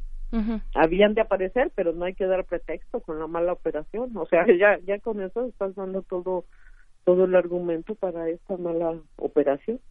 Claro. Para cerrar esta conversación, Leticia López, desde tu experiencia, ¿ves, eh, digamos, una especie de, de esperanza para el campo con esta nuevo, con este nuevo gobierno, con esta nueva propuesta de Andrés Manuel López Obrador? Mira, nuestra asociación le apostó al cambio. Es i- indispensable el que Andrés Manuel se haya declarado antineoliberal o haya declarado el fin del neoliberalismo, para nosotros es una demanda cumplida, ¿no? Es una demanda materializada, pues, en esto, porque el neoliberalismo fue destructivo, ¿no? Y aniquilador de la economía campesina, de los pequeños productores, ¿no? Entonces el hecho que un presidente salga con estas posturas, que además eh, esté combatiendo las viejas prácticas clientelares que han sido también un freno para el desarrollo del campo, nos abre grandes esperanzas. Sin embargo, es necesario que el presidente ya considere varias cosas, que no por acabar con el clientelismo se acabe contra toda forma de organización, ¿no? Y que al parecer todos los, los funcionarios, ¿no? De el secretario, los secretarios con los que hemos podido platicar no lo entienden. No acabes con toda forma de organización. Hay que generar un nuevo tipo de organización. Entonces esa esa es una cuestión que nos da aliento, pero que también tenemos que tener cuidado con eso. La otra cuestión es que sí se tienen que hacer una serie de reformas legales, este, de reformas de bases constitutivas. No tenemos que correr mañana para hacer la reforma del artículo 27, pero sí se tiene que hacer una revisión y otras leyes que están siendo ahorita más graves, ¿no? Todo lo que es de lo que les comentaba de variedades, de semillas, del intercambio de y, y tener en el centro la agroecología. De los programas no prioritarios que les llama el gobierno programas estratégicos en la SADER, no está clara una definición de programa, de proyectos de, de hacia la agroecología, ¿eh? La estamos peleando, la estamos buscando, salió un programa de mejoramiento de suelos y operó fatal, fatal, malísimo, ¿no? Operó el programa, no te puedes acceder a la página, no hay internet, este y luego te dicen no hay dinero, bueno, ¿cómo? O sea, no hay creatividad, no está orientado hacia la agroecología y necesitamos que se pongan las pilas porque pues eh, estás destruyendo muros, pero si no tienes claro el nuevo plano, la nueva construcción, sí se puede volver un caos, ¿eh? Es que mucha gente piensa que la política del nuevo gobierno es destruyelo primero y luego vemos, ¿no? sí, bueno, sí, destruyelo primero, pero ya vamos haciendo planes como cómo va a ser la reconstrucción, ¿no? Porque si no, si no hay pericia de los de los funcionarios, ¿no? están ahorita viendo esto, pues entonces vamos a quedar a medias, ¿no? Es, es, es, o da pie a lo que está pasando ahorita. Da entrada a que las viejas prácticas este, lo utilicen como pretexto. Claro, y que esto pueda escalar, esperemos que no, esperemos que se llegue a un Mm. acuerdo. Eh, pues vamos, vamos viendo muchas de las, eh, pues de estas nuevas acciones del gobierno, eh, lo hemos dicho acá con esa figura de, eh, pues está cambiando la llanta mientras el coche va andando. ¿no? Eh, en mucho de lo que hace el gobierno. Entonces, bueno, veamos, eh, Leticia López, te agradecemos mucho esta, muchas esta gracias. plática, esta conversación. Berenice, Miguel Ángel, claro que sí, muchas gracias, qué bueno que hay interés por el tema, creo que hace falta mucha información, ¿no? Hacia toda la ciudadanía. Así es, pues gracias Leticia López, directora ejecutiva de la ANEC, As- Asociación Nacional de Empresas Comercializadoras de Productores del Campo. Hasta pronto, Leticia. Hasta luego, Miguel Ángel. Gracias. Gracias, ¿eh? Vamos a escuchar música con la Gondwana Orquestra, Preserva Halsal. Vamos a escuchar The Land of.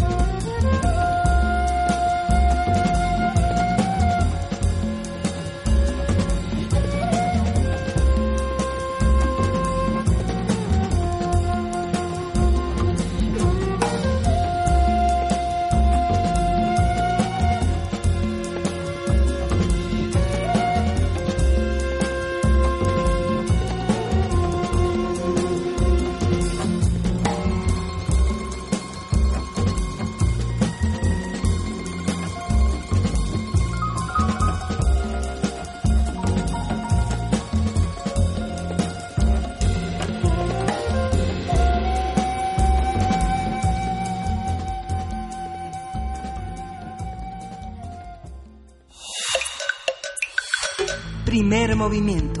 Hacemos comunidad. Nota Internacional. Jean-Michel Lapin dimitió como primer ministro de Haití a tan solo tres meses de haber asumido el cargo. Se trata del tercer primer ministro que pierde el cargo en menos de 12 meses. Lapin no pudo convencer, al Parlamento para que aprobara su programa de gobierno. Tras la renuncia, Jovenel Moaz, presidente de Haití, designó a Fritz William Michel como primer ministro. Michel se desempeñaba como un funcionario del Ministerio de Economía y Finanzas.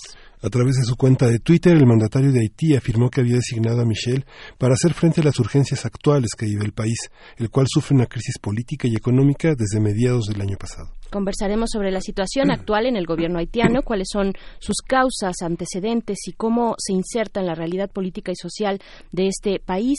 Para ello nos acompaña en la línea una vez más la doctora Yadira Galvez. Ella es profesora investigadora de tiempo completo de la Facultad de Ciencias Políticas y Sociales de la UNAM, experta en temas de seguridad internacional y defensa, así como en América Latina. Te damos la bienvenida, doctora Yadira Galvez. ¿Cómo estás? Hola, muy buenos días. Un gusto saludarlos, Miguel Ángel, Berenice. Pues aquí platicando nuevamente de Haití, que es un país muy interesante con una profunda crisis política y económica. Y bueno, pues platicaremos de eso hoy con el querido auditorio. No, pues te, te agradecemos mucho una vez más que estés aquí. Ya nos habías dado otras lecturas sobre este proceso de crisis en general que vive el gobierno haitiano. Eh, ¿Qué podemos decir de, bueno, tal vez primero sería recapitular lo que está ocurriendo en general eh, en Haití en estos últimos meses? ¿Qué ha estado ocurriendo con, con, con pues, la dimisión, ya sabemos, del primer ministro de Haití? Eh, ¿qué, ¿Qué es lo que pasa por allá?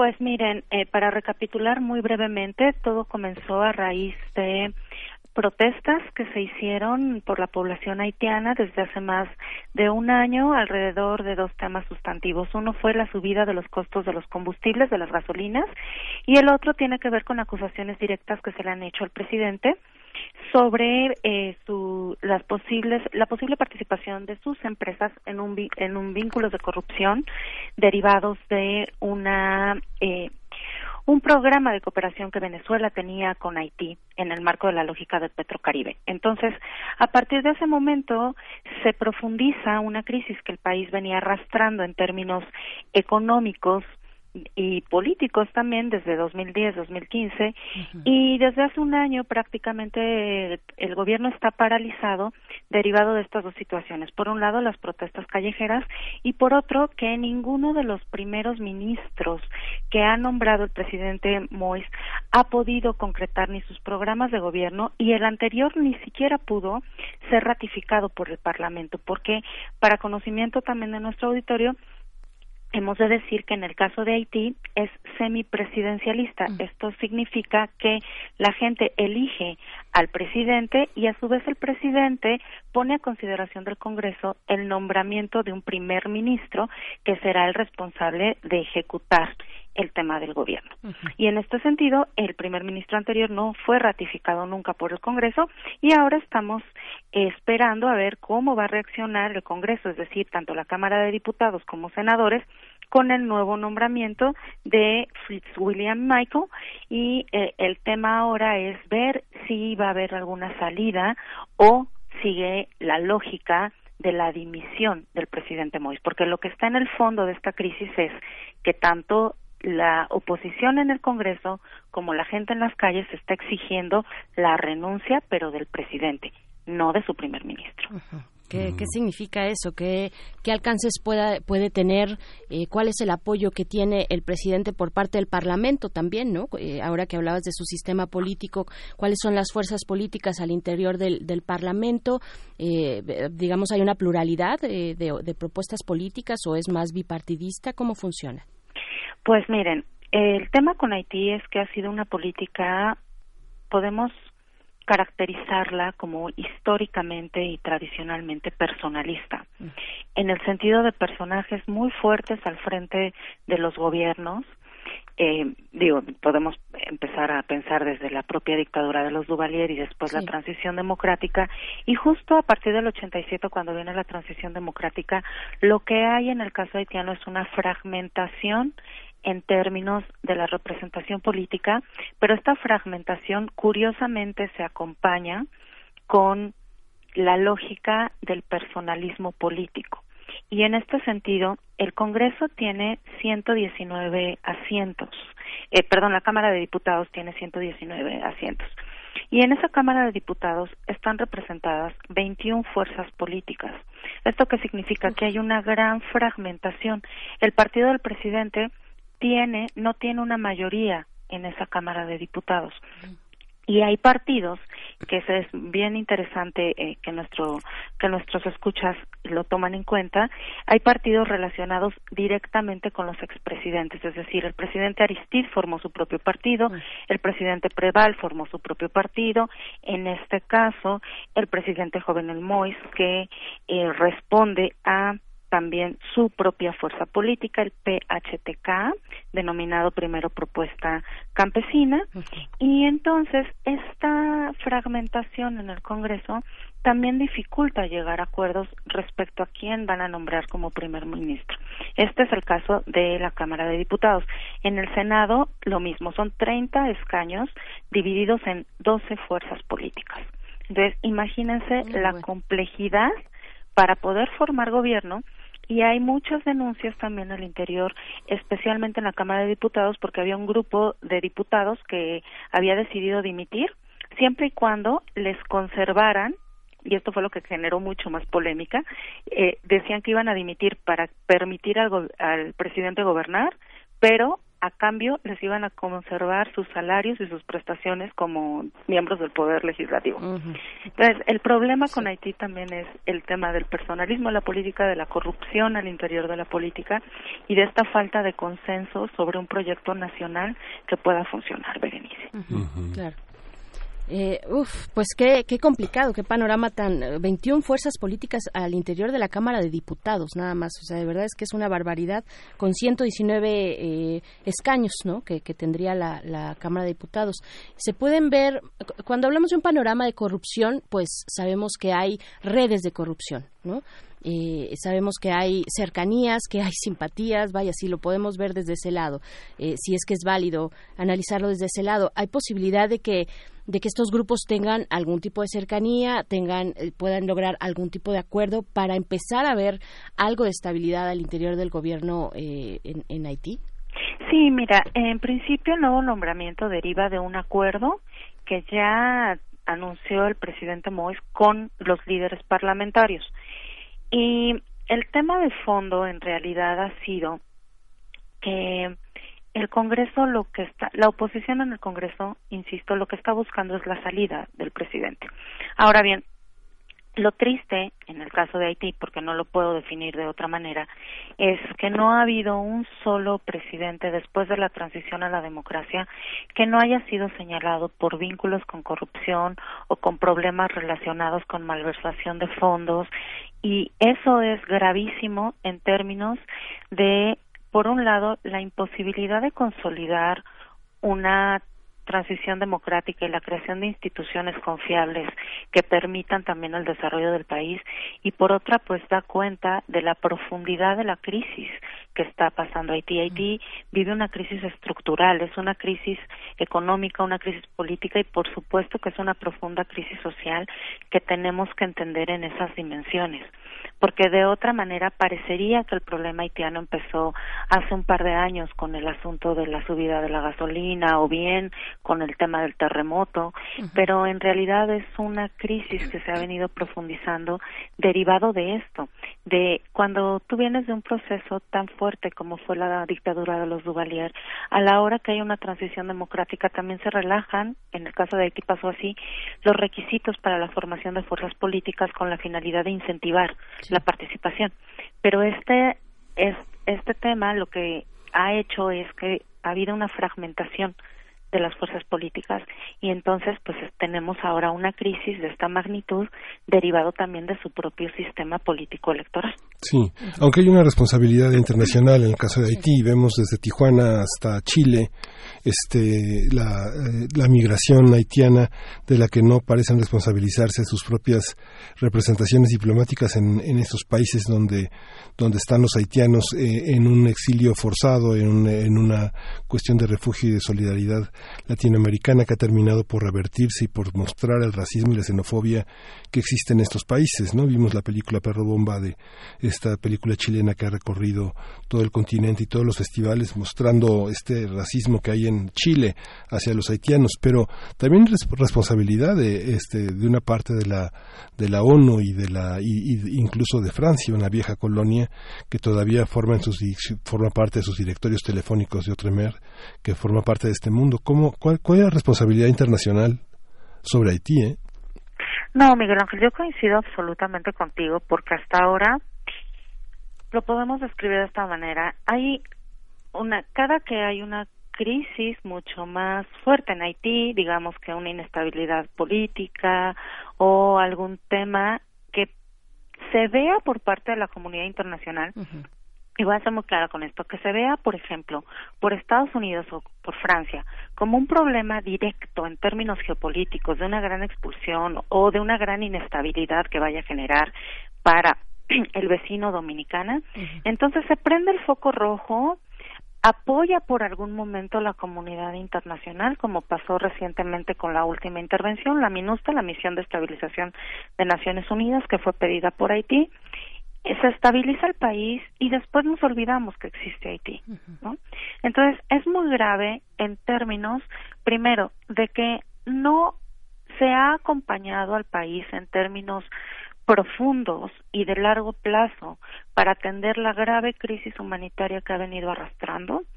Dos, no hay un consenso a nivel internacional sobre cómo se va a enfocar el tema de los migrantes que en realidad en este caso son refugiados, son desplazados, que están saliendo de, de, Haití, que es el caso que estamos tocando ahora, por una necesidad, pero que llegan a los países y que de pronto, pues sí, generan esto que tú estás diciendo, un terrible incremento de la xenofobia, del racismo, de la falta de comprensión y de entendimiento, pero porque, insisto, primero no hay un consenso y dos, porque desgraciadamente Haití no juega en este momento parte o no, no se considera un tema esencial ni en términos de seguridad internacional ni en términos de sus impactos en la economía internacional. Al ser tan pequeñita la economía haitiana, eh, es como si no existiera cuando tenemos un severo problema en nuestro continente, en la lógica latinoamericana, si lo queremos pensar así, que también para los latinoamericanos el tema de que ellos hayan sido colonia ex francesa no debería de ser un impedimento para tener esa cercanía. Y sin embargo, se ve lejos, se ve aislado, se ve distante. Entonces coincido contigo en todo sentido respecto a la responsabilidad internacional. Claro, desde las dificultades del idioma, por ejemplo, ¿no? Eh, que esa ya es una, una, barrera importante cuando se trata de migrar. Eh, doctora Yadira Galvez, ¿qué, ¿qué, ocurre hacia el interior de la sociedad haitiana en términos de hacer eh, lazos, de hacer fuerza, eh, en términos tal vez de una sociedad civil que pueda em-, empujar hacia, hacia otro lugar? Eh, eso, eso es posible. También siempre es importante mirar hacia la prensa independiente. Eh, ¿Podemos ver esos eh, atisbos, digamos, de organización más en lo popular? Claro, mira, el tema de la organización popular pues se ve reflejado, se ha visto reflejado en los últimos años a nivel de las protestas. Han sido protestas que han sido desarrolladas a partir tanto de este reclamo de las pobres y las clases medias y de todo el mundo alrededor de la subida de la gasolina, los niveles de pobreza, primero fueron espontáneas, algunas mucho más organizadas.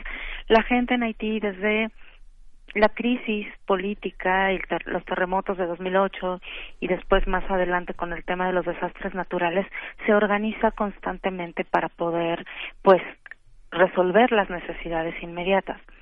El tema aquí es sin duda que también regreso a la, al tema de la comunidad internacional ha habido una hay mucha desconfianza alrededor de algunas organizaciones derivados de el tema de los abusos de los contra los derechos humanos de las personas.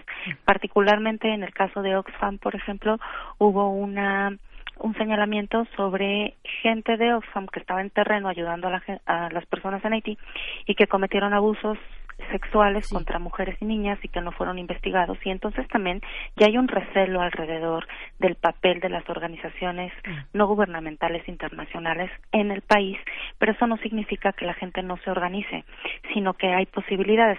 Lo vamos a ver conforme siga avanzando este periodo, porque además la fragmentación política pues también se refleja en una gran fragmentación de las personas.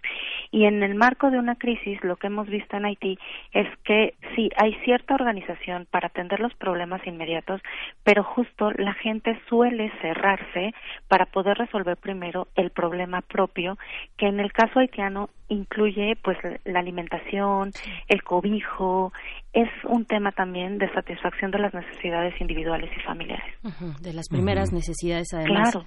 Por supuesto. Eh, Pues bueno, ¿qué debemos estar observando, eh, doctora Yadira Galvez, ya hacia un comentario de cierre? ¿Qué debemos estar observando en este panorama, el panorama político que tiene Haití en estos momentos eh, y también pues la respuesta de la, de la sociedad? Eh, ¿qué, ¿Qué debemos ver? Bueno, pues aquí a futuro, en las próximas semanas, tenemos que tener en consideración tres, tres temas. El primero es cuál va a ser la reacción del Congreso respecto al nombramiento del nuevo primer ministro y obviamente su ratificación y que además aprueben el plan de gobierno porque eso será sustantivo para darle estabilidad al país. El presidente Moïse va a estar ahí hasta 2022. Entonces todavía falta un buen tramo de su presidencia y todo parece indicar que él no está dispuesto a renunciar, como es el caso de Puerto Rico, ¿no? Que también tiene problemas en este momento. Sí, Entonces, en este caso, vamos a ver eh, primero la reacción del Congreso. Dos, sin duda, eh, sería muy bueno que los liderazgos latinoamericanos, que también están en una lógica de ver hacia sus propios problemas, llevaran a instancias internacionales, como podría ser, por ejemplo, la OEA, el caso de Haití, para darle algún tipo de seguimiento y de apoyo, tanto a nivel de la sociedad civil como del gobierno para acompañarlo. Y en tercer lugar, pues no podemos dejar de tener la perspectiva, bueno, pues de la profunda crisis social que está viviendo Haití y de empujar o imaginar cómo los gobiernos de América Latina, particularmente en Chile, en Brasil y en nuestro país, eh, van a seguir recibiendo esta migración y tenemos necesariamente que replantear la forma en que estamos eh, absorbiendo, si es que se están absorbiendo, porque en realidad no los absorbemos sino los integramos, pero es una realidad que los flujos migratorios están cambiando y es responsabilidad también de los gobiernos y de nosotros en términos sociales entender las dinámicas para qué, para evitar mayores problemas. ¿Y a qué me refiero? Bueno, a que esta gente que tiene tantas necesidades caiga en las garras de las redes organizadas tanto de tráfico de personas que son los que se encargan de traerlos de su país a otro, pero especialmente también en términos de trata de personas. Tenemos que ser muy cuidadosos con el tema de los derechos humanos, pero también obviamente con un registro y con saber dónde están, quiénes son, para asegurar y garantizar también la seguridad nacional de nuestros países. Hay que acompasar los derechos humanos con las seguridades nacionales. Sí, y hay que recordar que Jovenal eh, Moaz eh, ha sido uno de los hombres que, bueno, hoy tiene 50 años, pero desde hace 15 años él fue quien, lo- lo- la prensa internacional dice el empresario Jovenal Moaz. Sin embargo, no es un empresario común, él desarrolló desde hace 15 años políticas para el agua en Haití. Han salido muchos reportajes en muchas partes que no hay, un- no hay posibilidad. ¿Qué se tiene que hacer para tomar agua en Haití?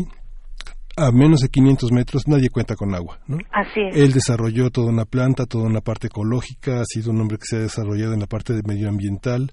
Hace algunos años, no, no recuerdo exactamente cuántos, pero generó plantas eh, agrícolas con energía solar, con energía eólica.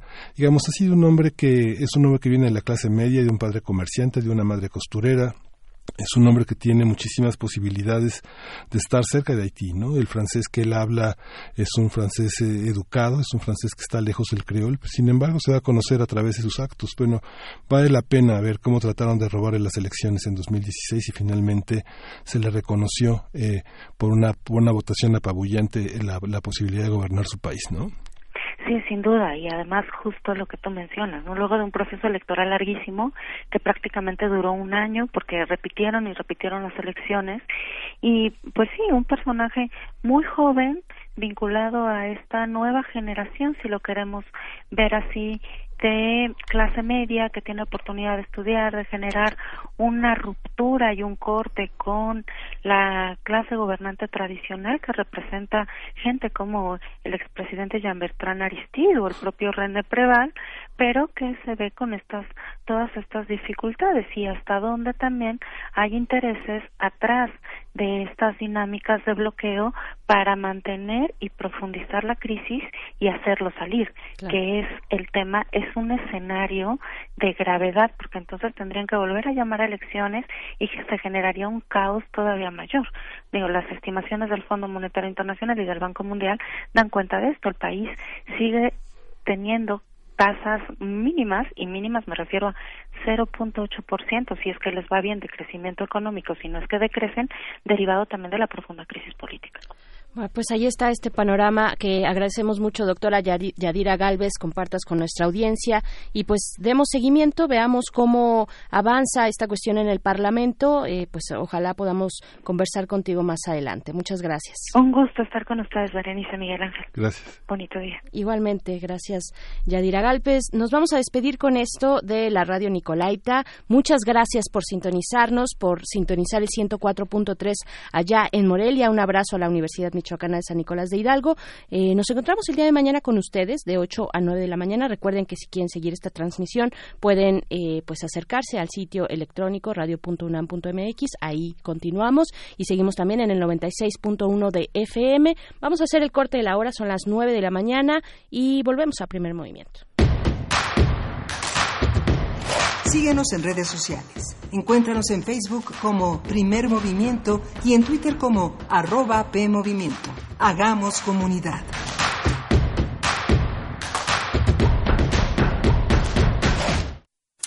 Somos Tu acervo. tu memoria, Tu identidad. tu patrimonio. Tu cultura. Tu cine. Somos la Filmoteca UNAM. Para cinéfilos y público en general, preservamos y difundimos los materiales fílmicos de la memoria histórica del país. Tenemos laboratorios, banco de imagen, centro de documentación. Sala de exposiciones, tienda, librería y salas de cine. Visítanos en el Centro Cultural Universitario, el Cinematógrafo del Chopo y Casa del Lago. O accede desde tu computadora a nuestro cine en línea y museo virtual. Estamos en Facebook, Twitter e Instagram. Filmoteca UNAM. Reconocimiento UNESCO Memoria del Mundo 2017. ¿Quiénes hacen la ciencia? ¿Cómo se suma la ciencia a las soluciones de los problemas iberoamericanos? Científicos, investigadores y académicos de Iberoamérica hablan de los avances en ciencia, tecnología e innovación que inciden en nuestra vida. La ciencia que somos. Iberoamérica al aire. Viernes a las diez y media de la mañana. 96.1 de FM. Retransmisión, domingos a las 9.30 de la mañana por el 860 de AM. Radio UNAM. Experiencia sonora. ¿Sabías que los partidos políticos se encuentran en un proceso de actualización de sus padrones de afiliadas y afiliados? Como parte de este proceso, tú puedes consultar si cuentas con una afiliación a alguno de ellos en INE.mx. Ingresa con tu clave de elector y revisa en el sistema de afiliados a partidos políticos. Si te encuentras afiliada o afiliado sin tu consentimiento, es tu derecho solicitar la baja de este registro ante cualquier oficina del INE. Porque en la democracia Contamos todas. contamos todos. INE. La música, la partitura, la idea y la persona detrás. Escuchemos a los autores en Fa, nuestros compositores en síntesis.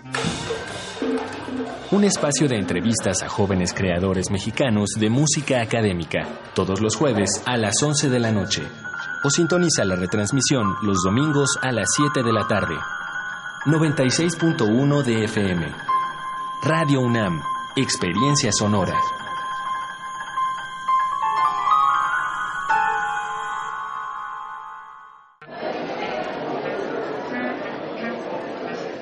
Historia de la literatura. Concepción del arte. Idealismo revolucionario. Amores fugitivos. Conferencias magistrales. Creadores escénicos. Descontentos sociales. Clases inolvidables. en más de 100 años. ¿Cuántos recuerdos no han circulado por los pasillos de la Facultad de Filosofía y Letras? Eureka, un programa con Filo, Sofía y Letras. Escúchalo todos los lunes a las 16 horas por el 96.1 de FM. Radio UNAM, experiencia sonora. Encuentra la música de primer movimiento día a día en el Spotify de Radio UNAM y agréganos a tus favoritos.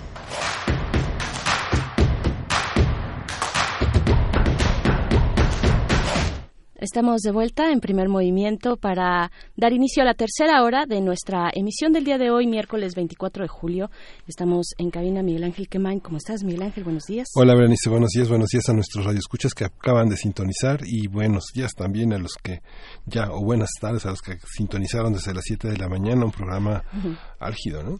Sí, bastante, bastante movido. Muchas gracias por sus comentarios en redes sociales. Eh, pues ahí están. Estamos esperando eh, a que compartan sus eh, observaciones, eh, lo que, pues todo lo que, los temas que hemos eh, tocado en este día desde este pues este proyecto en colaboración de la UNAM con el gobierno federal, eh, particularmente de la SEDATU, para el mejoramiento de espacios urbanos en colonias populares, particularmente, especialmente en la frontera, en algunos eh, municipios de la frontera. Muchas gracias por sus por sus comentarios, Mayra Elizondo. Gracias, Rosario Martínez también nos escribe eh, a través de Twitter. Ella nos hace un comentario sobre esta cuestión, estas protestas de los fertilizantes, el retraso en el envío de los fertilizantes para el estado de Guerrero. Dice Rosario Martínez, antes teníamos a Fertimex, ahora de dónde vienen los fertilizantes y qué tanto van a afectar al ecosistema. Pues sí, el tema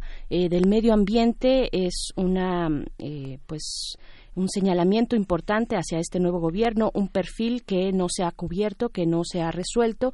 Eh, es- pues hay, hay grandes grandes proyectos que así lo atestiguan y que y que no hemos tenido, no hemos tenido esa visión por parte del gobierno federal importante, necesaria y además urgente eh, por el impacto que tiene, obviamente eh, a nivel ambiental, pero directamente con las comunidades en las que se pretenden realizar los distintos proyectos. Pues bueno, estaremos eh, dando seguimiento a sus comentarios. Buenos días también, nos dice Alfonso de Alba Arcos. Buenos días. En fin, todavía nos queda mucho por delante. Vamos a estar conversando en unos momentos más con Eduardo Borges, quien es director ejecutivo de Transparencia Mexicana, acerca de esta propuesta que recién publicaron eh, el Centro de Fusión de Inteligencia Especializado en Anticorrupción. Vamos a platicar de lo que significa, de cómo va a funcionar, eso en unos momentos más pero antes nos vamos a ir con algo de música, después vendrá la poesía necesaria y hacia el final, hacia el final ya de esta hora, estaremos como todos los miércoles conversando con el doctor Plinio Sosa, académico de la Facultad de Química, sobre pues este recuento, esto, este recuento de la tabla periódica de elementos a 150 años, eh, pues bueno, estaremos conversando sobre el oro, el elemento de los dioses, nos dice el doctor Plinio Sosa, y vámonos con música. Esto es de Olaya Sound System. La canción es Música del Mar y volvemos con la poesía necesaria.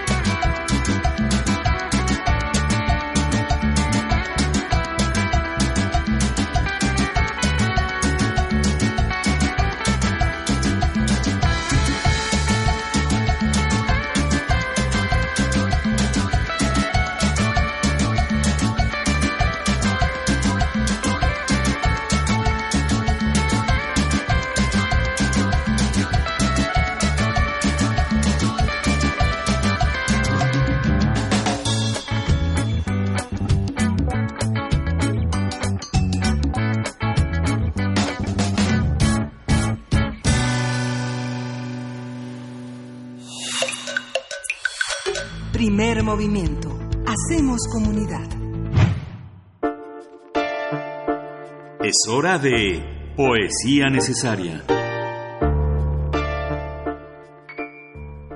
Regresamos aquí a la poesía necesaria. El día de hoy es para ofrecerles una lectura de Leteo, uno de los poemas que en material de lectura de la UNAM, en el número 176, se han seleccionado de la poeta Gloria Kervitz, que desde hace ya algunos años vive fuera de México y que ha sido, eh, que empieza de nuevo a ser reconocida en su propio país. Y vamos a acompañarla con una canción de Van Morrison que está en el tono de este fragmento de este gran poema que se llama Leteo. Y las ramas secas reverdecieron durante la noche. Entonces tuve el sueño, o la visitación del sueño, como el viajero antes de llegar me siento agitada, quiero entender o despertar. El agua centellea como una cuchilla. Era el leteo. Como si tuviera nostalgia de lo que estoy siendo, nostalgia de mí, como si pudiese comenzar de nuevo, como si me mudara a otra casa, como quien repite palabras que son mantras, que son un monólogo desde ti hacia ti, como quien oye llover, como si fuese yo la que ha comenzado a morir y no tú, como si el miedo y el polvo fuesen uno, apenas si fue un parpadeo, pero hacía calor esa mañana. Queda una línea de luz no más consistente que una idea, el sol como una bala en el intersticio del día, y en el cuarto tu sueño, profundísimo y dulce como un animal querido. No tengo el lugar, solo la añoranza del lugar, la rutina y el tiempo que pasa. De arcilla la mañana, de amianto, de oscuros ríos y manos vacías. Tus venas se hunden en las nervaduras de la tierra. Las paredes tienen la textura del limo. Hay una terquedad en las palabras, en el peso de las cosas. Los recuerdos son un puente. ¿Hacia dónde? ¿Desde a dónde? Las ofrendas se marchitan en la memoria, la oscuridad se congela. ¿Y qué había que saber que no supiera ya? Solo la compasión es infinita.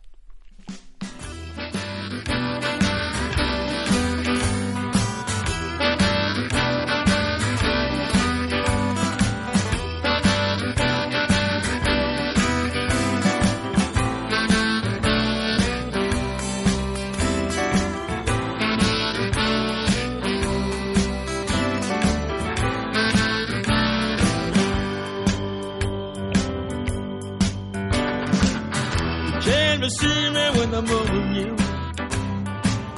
Saw you standing in the pouring rain. Left my message on the window pane. Back on the street again. Back on the beat again. I'm back on the top again. Saw me climbing to the top of the hill. You saw me meeting with the fools on the hill. Learned my lesson and I had my fill. Learned it all in vain. Went through it all again. Now I'm back on the top again. Always driving, always climbing way beyond my will. Sensation, isolation at the top of the bill. Always seeming like I'm moving, but I'm really going slow. What do you do when you get to the top and there's nowhere to go? Well, just how you get there will be anybody's guess. With all the so-called trappings of success. Left all the deadbeats on the top of the hill. Yeah. Too busy raising Cain. I'm uh-huh. back on the street again. I'm back on the top again.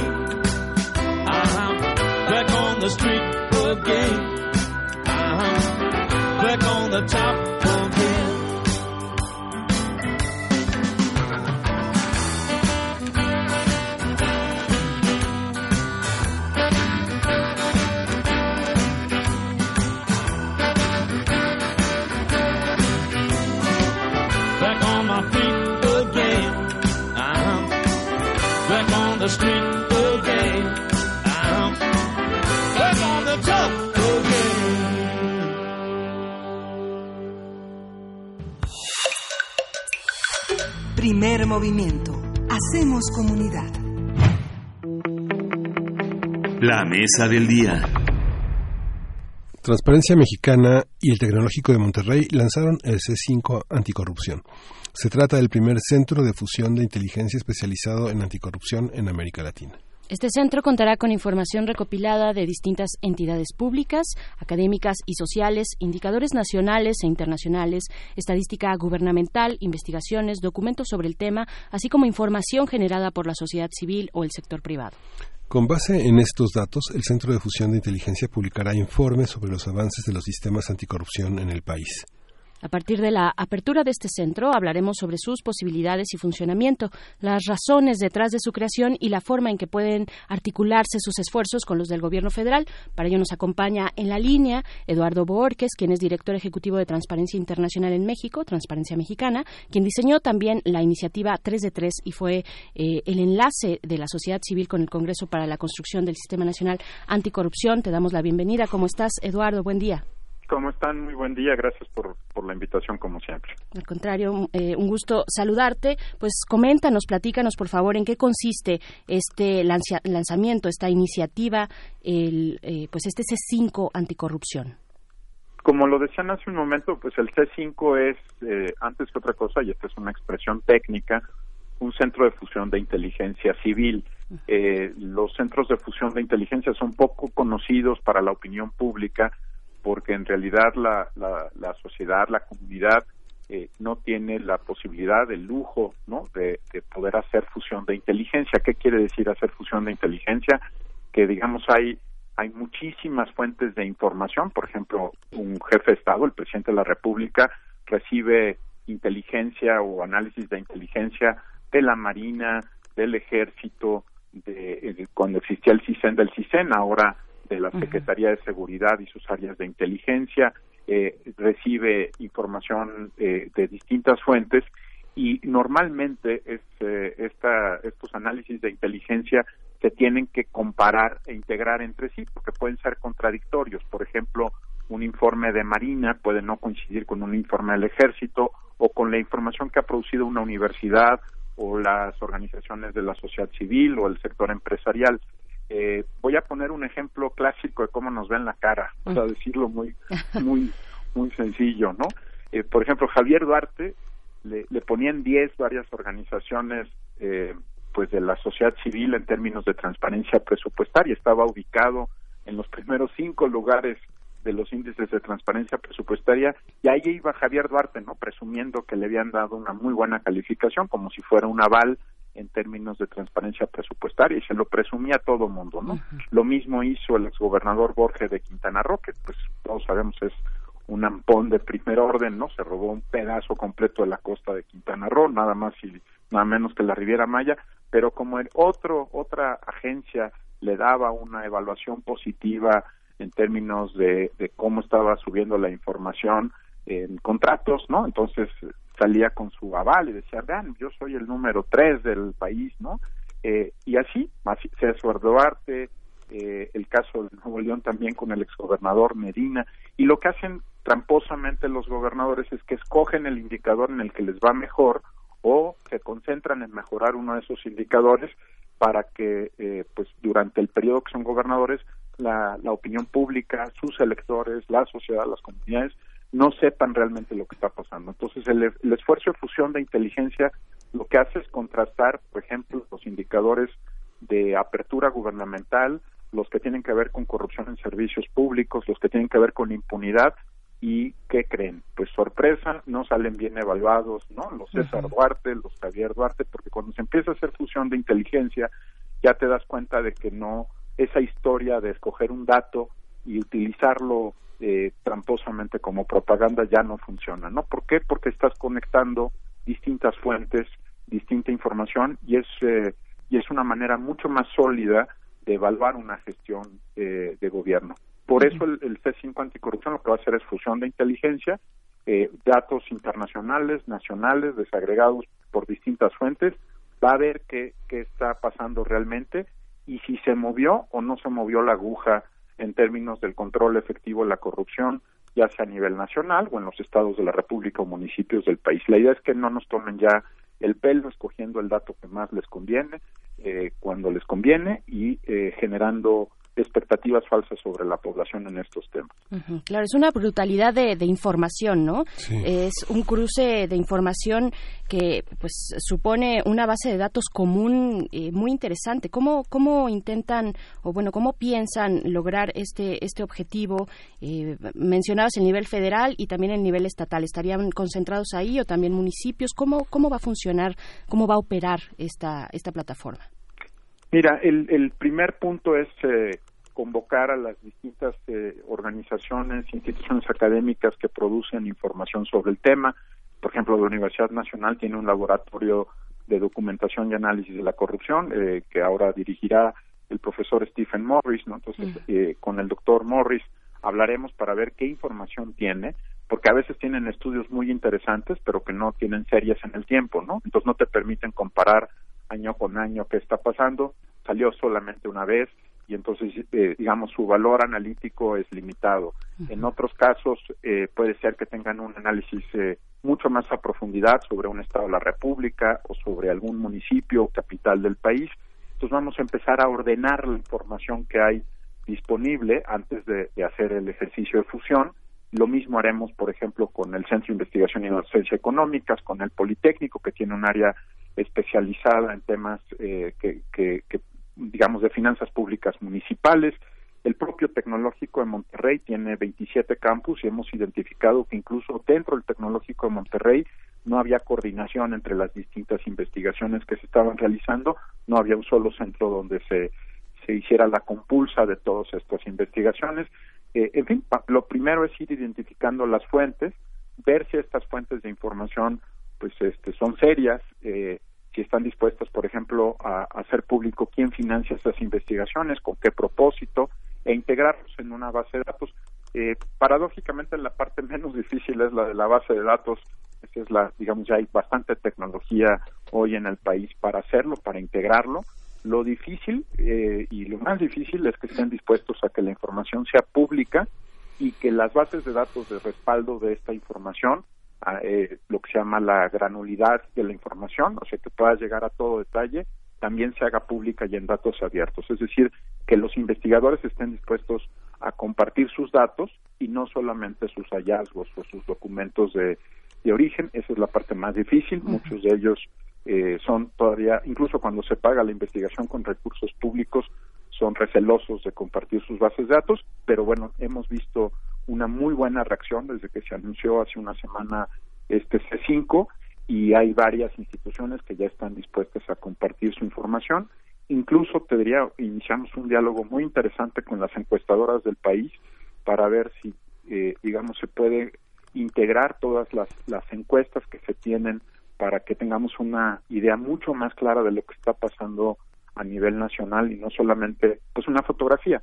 Eh, déjame poner un ejemplo muy rápido. Si tú ves una encuesta de un periódico de un día sobre corrupción, pues es muy interesante, ¿no? Y te alerta sobre un fenómeno, pero pues la verdad es que si no se repite regularmente, si no puedes hacer cortes cada mes o cada seis meses, no puedes seguirle el, el pulso a lo que está pasando, ¿no? Es como si tuvieras una fotografía pero no tienes la película y como toda fotografía pues depende de dónde la tomas, con qué exposición, sol, etcétera, eh, puedes tener mayor o menor precisión.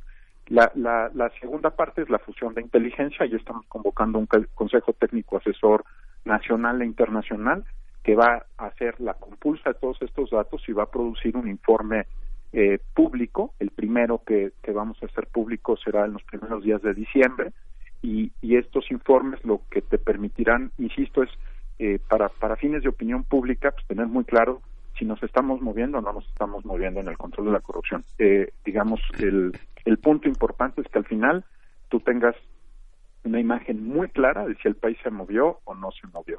Sé que en los últimos días hemos estado discutiendo eh, más bien la política alrededor del Coneval o las, los temas políticos alrededor del INEGI, pero creo que en el fondo lo que queremos es tener un indicador que te permita saber con la misma seguridad que sabíamos si se estaba reduciendo la pobreza o no en el país, si se está reduciendo o no la corrupción y dónde no se está moviendo la aguja, si es en el plano nacional, si es en el plano estatal y en los casos en los que tengamos datos en el plano municipal o en algunas de las principales ciudades del país.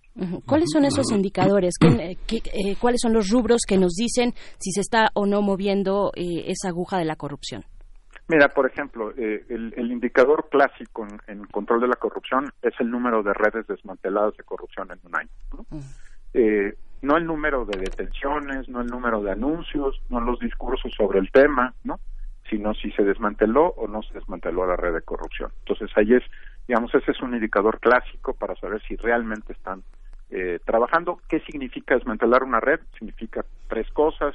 En primer lugar, que haya sentencias de un juez, no solamente carpetas de investigación abiertas, sino sentencias. En segundo lugar, eh, que todos los integrantes de la red estén bajo proceso judicial y no solamente la cabeza visible.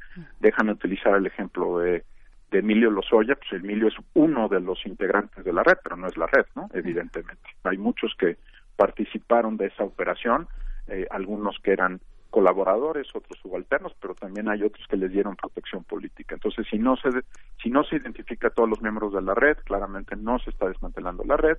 Y en tercer lugar, tiene que ver con la recuperación de los activos que se han que se han llevado. Estas semanas hemos discutido mucho, por ejemplo, cómo eh, pues Javier Duarte podría salir eh, de prisión antes, ¿no? Imagínate eh, haber pasado en prisión tres años y medio, pero te llevaste cientos o miles de millones de pesos, ¿no? Es el mejor negocio del mundo. Entonces, si no se recuperan los activos que se desviaron del erario público, entonces no está desmantelada la red, ¿no? Eh, ese es un indicador de muchos, hay muchos que se van a ir analizando, pero sobre todo es que te muevas, digamos, de los anuncios espectaculares a los resultados, ¿no? Eh, por ejemplo, hemos visto en las pasadas semanas que se inhabilita un servidor público, ¿no? Eh, el mismo Lozoya, ¿no? Es inhabilitado. Pero dos semanas después un juez encuentra que se siguió mal el procedimiento de sanción y que esa sanción se va a revocar. Entonces, pues ahí, por ejemplo, ese no es para nosotros un indicador relevante, ¿no? Porque puede ser incluso una táctica eh, política el, imponer una sanción que después un juez va a revocar porque el que está eh, aplicando la la sanción, sabía perfectamente que lo estaban sancionando mal, que solo lo hizo por razones políticas y que después en dos semanas un juez iba a revocarlo, que ya nadie iba a platicar del asunto. Entonces, por ejemplo, esos son indicadores muy débiles, ¿no? Cada vez que ves sanciones administrativas o inhabilitaciones, sabes que esas no cuentan, ¿no? Porque en realidad eh, son muy fáciles de ganar ante un tribunal y que se, se eh, revierta lo que aparentemente fue un acto de fuerza del Estado. Entonces, vamos a ir cambiando la conversación, Berenice, hacia los lugares que sí importan, ¿no? Que son los resultados, la reparación del daño a las víctimas, la recuperación de activos, y ese es uno de los focos que se va a poner eh, en los resultados y no tanto en los procesos. No me digas cuántas auditorías hiciste, dime cuánto recuperaste al final eh, que está en las arcas de la nación y que puede ser gastado apropiadamente eh, por, por los mexicanos porque se recuperaron los activos, ¿no? Estamos hablando de muchos niveles y tipos de información. Hay de tipos a tipos y habrá algunas que algún tipo de información que sea más complicado o que requiera digamos, de una pericia distinta o que nos podamos topar con pared al momento de querer acceder a ella. ¿Cuáles son eh, esos, precisamente, esos tipos de información puntualmente que, muestran una piedra en el camino para avanzar en esta cuestión de, transparentar lo que ocurre eh, con la corrupción en nuestro país? Mira, creo que el punto más importante es que eh, nosotros vamos a privilegiar las fuentes de información pública, es decir, las estadísticas oficiales, porque son la única manera de evaluar a los gobiernos. Pero como vimos la semana pasada en un debate muy interesante que echó a andar la Agencia de Innovación Pública de la Ciudad de México, eh, pues también la estadística pública puede ser alterada, ¿no? Ahorita hay un debate abierto, ¿no? Sobre cómo eh, alteró la administración anterior, la administración Mancera, alteró la estadística pública y ahora el, nuevo el gobierno de, de Claudia Sheinbaum está revisando esa estadística y está reclasificando muchos de los delitos. Eh, es un debate interesante, muy rico desde el punto de vista técnico y académico, pero en primer lugar pues hay que privilegiar las fuentes públicas. Si las fuentes públicas de información no existen, pues tendremos que encontrar un reemplazo para esas fuentes públicas de información. Si si las fuentes públicas de información no son confiables, por eso pongo el, ejemplo de la estadística de criminalidad en la Ciudad de México, pues entonces tendremos también que buscar fuentes alternativas.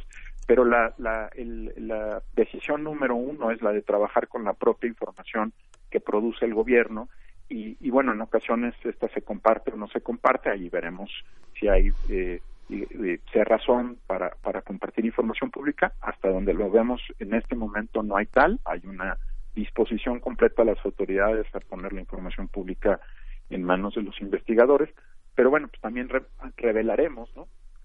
Si existe información que se está ocultando o, como en el caso de la Ciudad de México, que podría haber sido alterada, ¿no? Con fines de mejorar la imagen o la reputación del gobierno. O sea, también ahí hay un debate secundario, si quieres, a la evaluación principal, pero que también vamos a tener que dar, porque pues, hay, hay muchas veces que la, la estadística pública se altera, eh, hay un clásico, uno de mis favoritos es cuando hablan de carpetas de investigación, ¿no? Mm. Entonces dicen, abrimos una carpeta de investigación. Lo voy a decir en términos más universitarios, pero abrir una carpeta de investigación es como abrir un folder y ponerle papeles adentro, ¿no? Mientras no lo lleves ante un juez y el juez determine que si hay elementos para proceder, podrías abrir tantas carpetas de investigación como folders en tu casa, ¿no? Todos los que quieras con recortes periodísticos.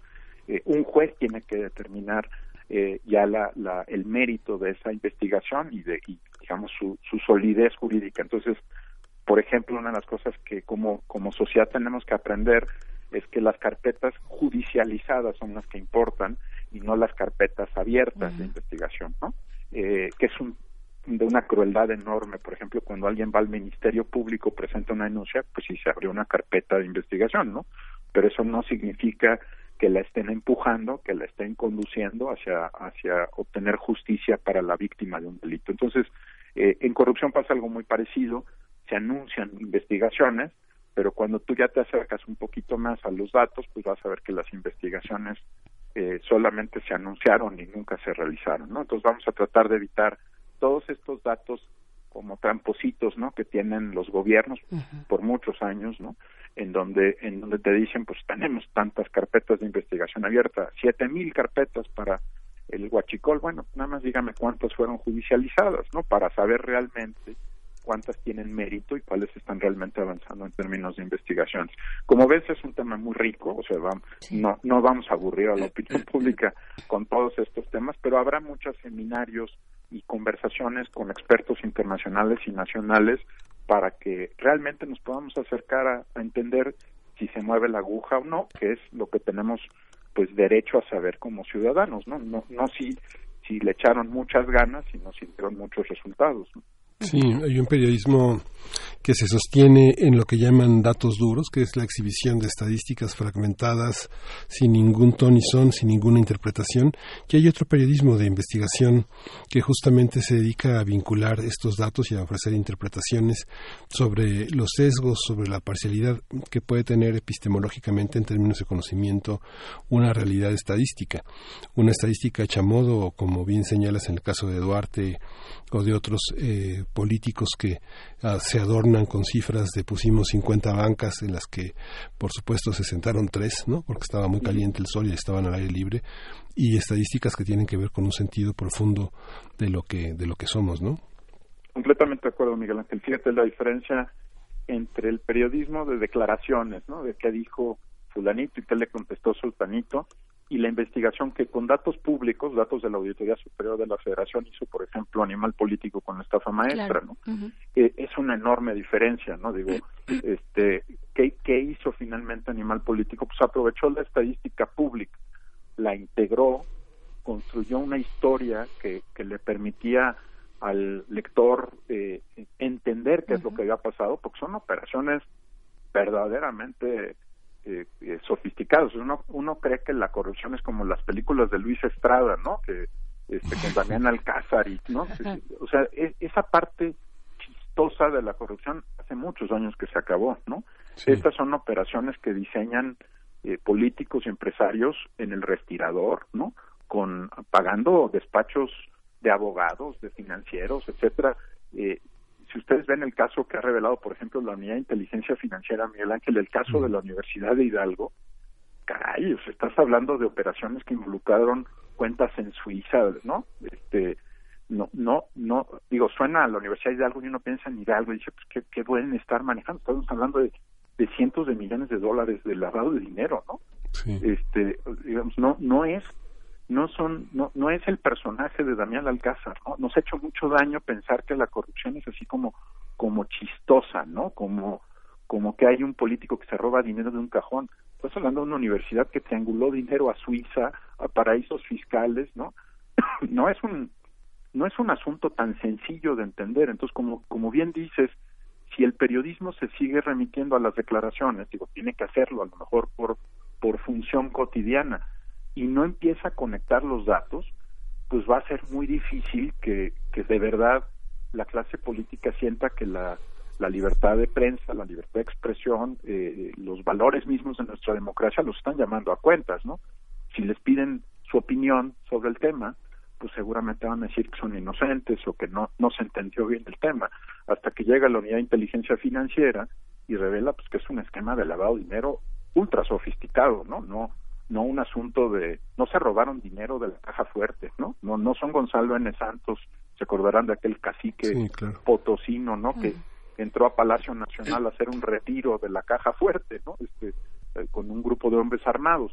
Estamos hablando de operaciones muy, muy sofisticadas, por eso saben que van a quedar impunes, ¿no? Porque saben que las pensaron en el respirador. Entonces, eh, también el periodismo, el, propio Estado, ¿no? La Unidad de Inteligencia Financiera, el SAT, pues van a tener que desarrollar nuevas capacidades y habilidades para enfrentar a personajes que, por ejemplo, utilizan criptoactivos, ¿no? Eh, eh, seguimos pensando, insisto, ¿no? Que, que la, la figura de, de Gonzalo N. Santos y el robo del cajón es lo que está pasando. No, estamos hablando de uso de criptoactivos, de millas, de, de otros instrumentos muy, muy sofisticados de lavado de dinero, de, de triangulaciones por Panamá, Islas Caimán, bancos suizos, en fin.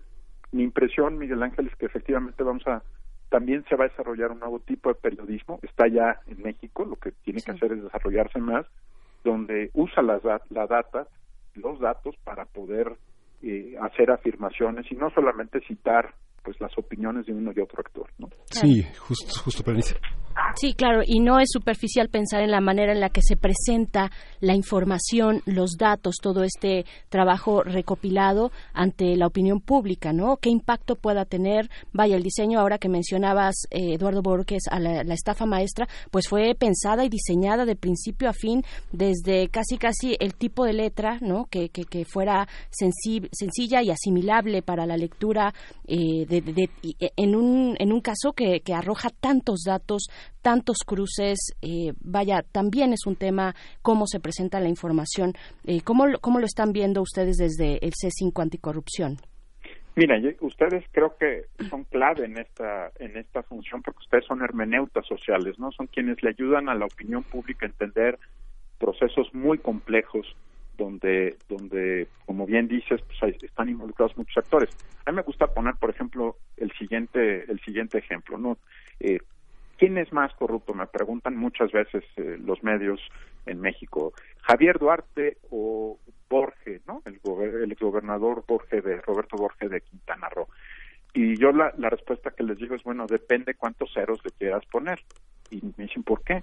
Bueno, pues si tú ves, eh, digamos, las acusaciones sobre el exgobernador Duarte de Veracruz son sobre desvíos que identificó la Auditoría Superior de la Federación, ¿no? Entonces son son desvíos del presupuesto público. Se habla de un rango que a mí me parece sumamente impreciso, de entre 20 y 40 mil millones de pesos, ¿no? Entonces, cuando empiezas a poner los ceros, yo no sé si a ustedes les pasa, a mí me da hasta dolor de cabeza, ¿no? ¿Cuántos ceros son 40 mil millones de pesos? Ahora, piensa en el caso de Borges en Quintana Roo, ¿no? ¿Cuántos ceros eh, hay detrás de robarte eh, la costa completa de Quintana Roo? muchos más que 40 mil millones, ¿no? Pero como nos es difícil entenderlo, porque son 8.500 procesos de despojo articulados desde el propio Estado de, Quintana Roo, del gobierno del Estado de Quintana Roo, esos 8.500 procesos de despojo eh, ocupan linealmente un territorio muy grande en la Riviera Maya, eh, pero pero no solamente es lo que cuesta, ¿no? Y es el valor presente y futuro del despojo, ¿no? Entonces, eh, ¿cuántos ceros son? Muchos más ceros que Javier Duarte. Pero si tú lo ves en términos de opinión pública, Berenice, no estamos discutiendo el caso Borges, ¿no? Cuando no nos alcanza la cabeza pues, para tantos ceros. Sí, pues, sí, claro. claro, ahí está el arte de presentar la información de manera sencilla, asimilable. Vaya, presentar una gráfica de barras tiene su chiste, tiene su, su, su ciencia, eh, hacerlo atractivo. Sí, suena superficial, pero, pero es real. Es una forma de comunicar, de comunicar información tan importante como esta. Sí, justo esta, esta parte que obliga, eh, que nos obliga a, a los periodistas a estudiar muchísimas cosas, ¿no? Detrás de los datos que ahora ofrece C5 está la necesidad de tener una perspectiva sociológica de cómo funciona el país, de una perspectiva este, legislativa, de una perspectiva antropológica, porque todos son miradores distintos para los mismos datos, ¿no? Y justamente yo recuerdo hace 20 años, por ejemplo, se tachaba de flojos, de oportunistas a los periodistas que hacían esta, esta minería de datos, ¿no? Le decían, eres, eres un periodista de escritorio, ¿no? Que no sirves para nada, ¿no? Hay que subirse al pecero y tomarse las aguas frescas para tomar el pulso al país. Y así surgió el Toya Gate, ¿no? La ley de transparencia y acceso a la información pública, toda la protección de datos personales que desde 2003 han marcado la relación que tiene el periodismo y la ciudadanía con la con el gobierno federal, con las administraciones públicas, pues marca una necesidad también de entender los datos, no es no es nada más entender cómo este cifras acumulación de información tablas eh, formas muy tradicionales que nos han dado los sistemas de software para poner barras poner triángulos poner barras de, una, una, pieza de pastel para sacar tajadas. Es todo eso este Eduardo no Sí, y es una capacidad de interpretación que te obliga, como bien dices, a tener también marcos conceptuales, ¿no? Por ejemplo, eh, eh, la maestría de, periodismo eh, y política pública que ahora tiene el Centro de Investigación y Docencias Económicas, el CIDE, pues está tiene, una tarea, por ejemplo, muy muy difícil, ¿no?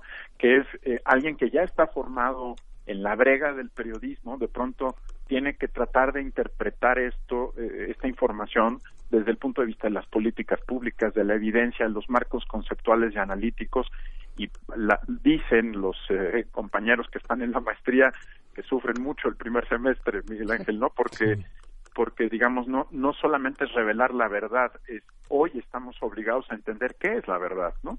Eh, y, y, y, y, para quién eh, para quién funcionan ciertas verdades y otras no. Eh, regresando al caso de Borges y Duarte, es claro que la red de protección política de, de Borges es mucho mejor que la red de protección política de Duarte, ¿no?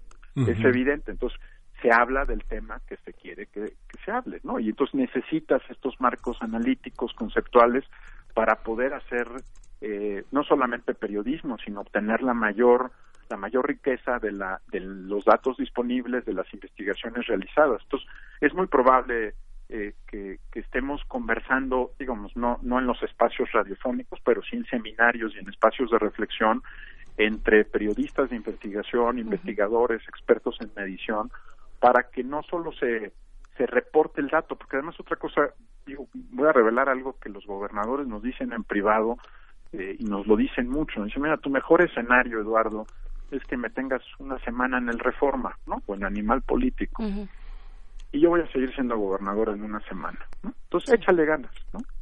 Sí. Publica todo lo que quieras. ¿No?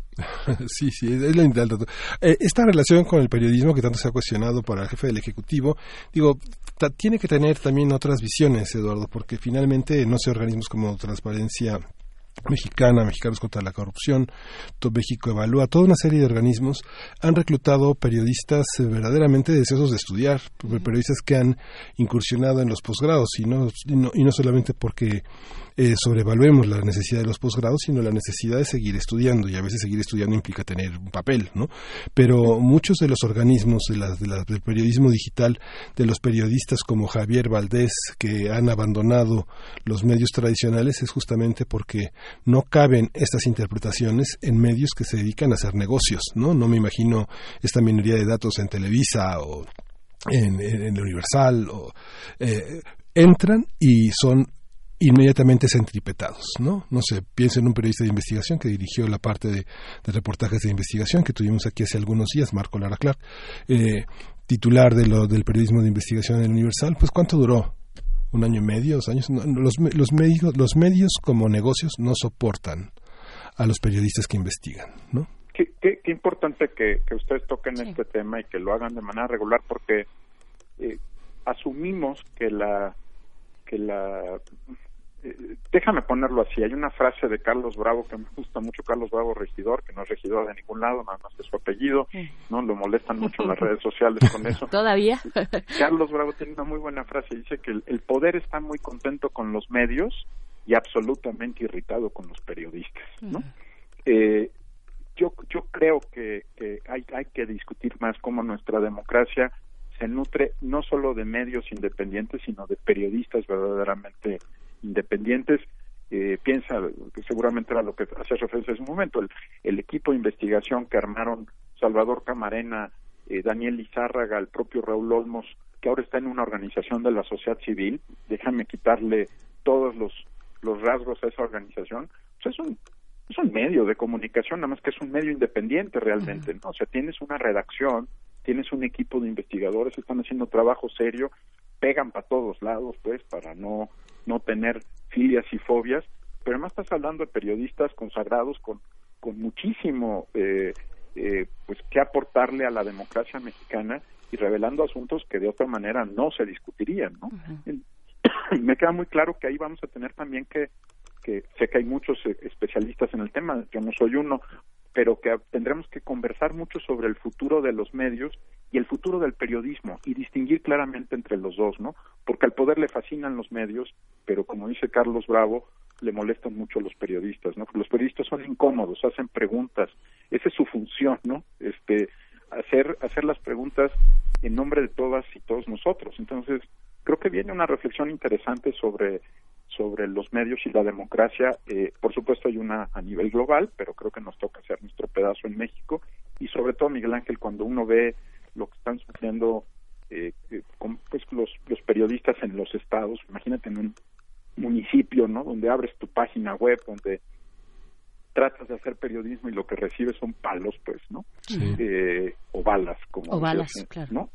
Eh, la, la verdad es que también hay que empezar a, a revalorar la función del periodista, insisto, y no solo de los medios. Los medios son muy importantes porque te, pues, te aseguran estabilidad económica, te permiten mantener eh, una redacción robusta y sólida, pero los periodistas son todavía más importantes. Claro, Eduardo Borges, volvamos ya hacia el final de nuestra conversación al punto, al punto de esta que es eh, este C5 anticorrupción, este esfuerzo de inteligencia, fusión de inteligencia especializado en anticorrupción.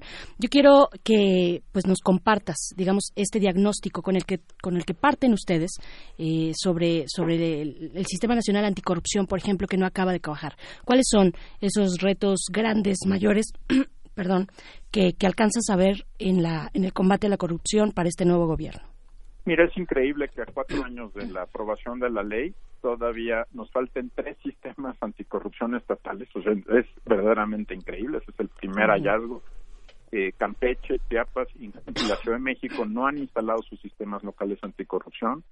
Otro asunto importante es que pues desde que arrancó el Sistema Nacional Anticorrupción o las políticas anticorrupción, no ha habido una sola red de corrupción desmantelada en el país. Digamos, seguimos investigando casos y no redes, que es una un grave faltante. En términos de recuperación de activos, por ejemplo, dábamos un dato de la Auditoría Superior de la Federación, eh, de, de, todo lo que observa, eh, pues presuntamente desviado la Auditoría Superior de la Federación, solo uno a cada diez pesos se recuperan, lo cual habla de, pues, de un desempeño muy, muy pobre ¿no? de parte de nuestras autoridades. Y finalmente te diría, yo creo que el, el, de las cosas positivas que, que, han ocurrido es que ya movimos el centro de gravedad de la, de la lucha contra la corrupción a donde debía estar siempre, que es la Fiscalía General de la República, uh -huh. y que ahora se acompaña de la Unidad de Inteligencia Financiera y el Servicio de Administración Tributaria, el SAT. Yo, yo diría que ahí hay un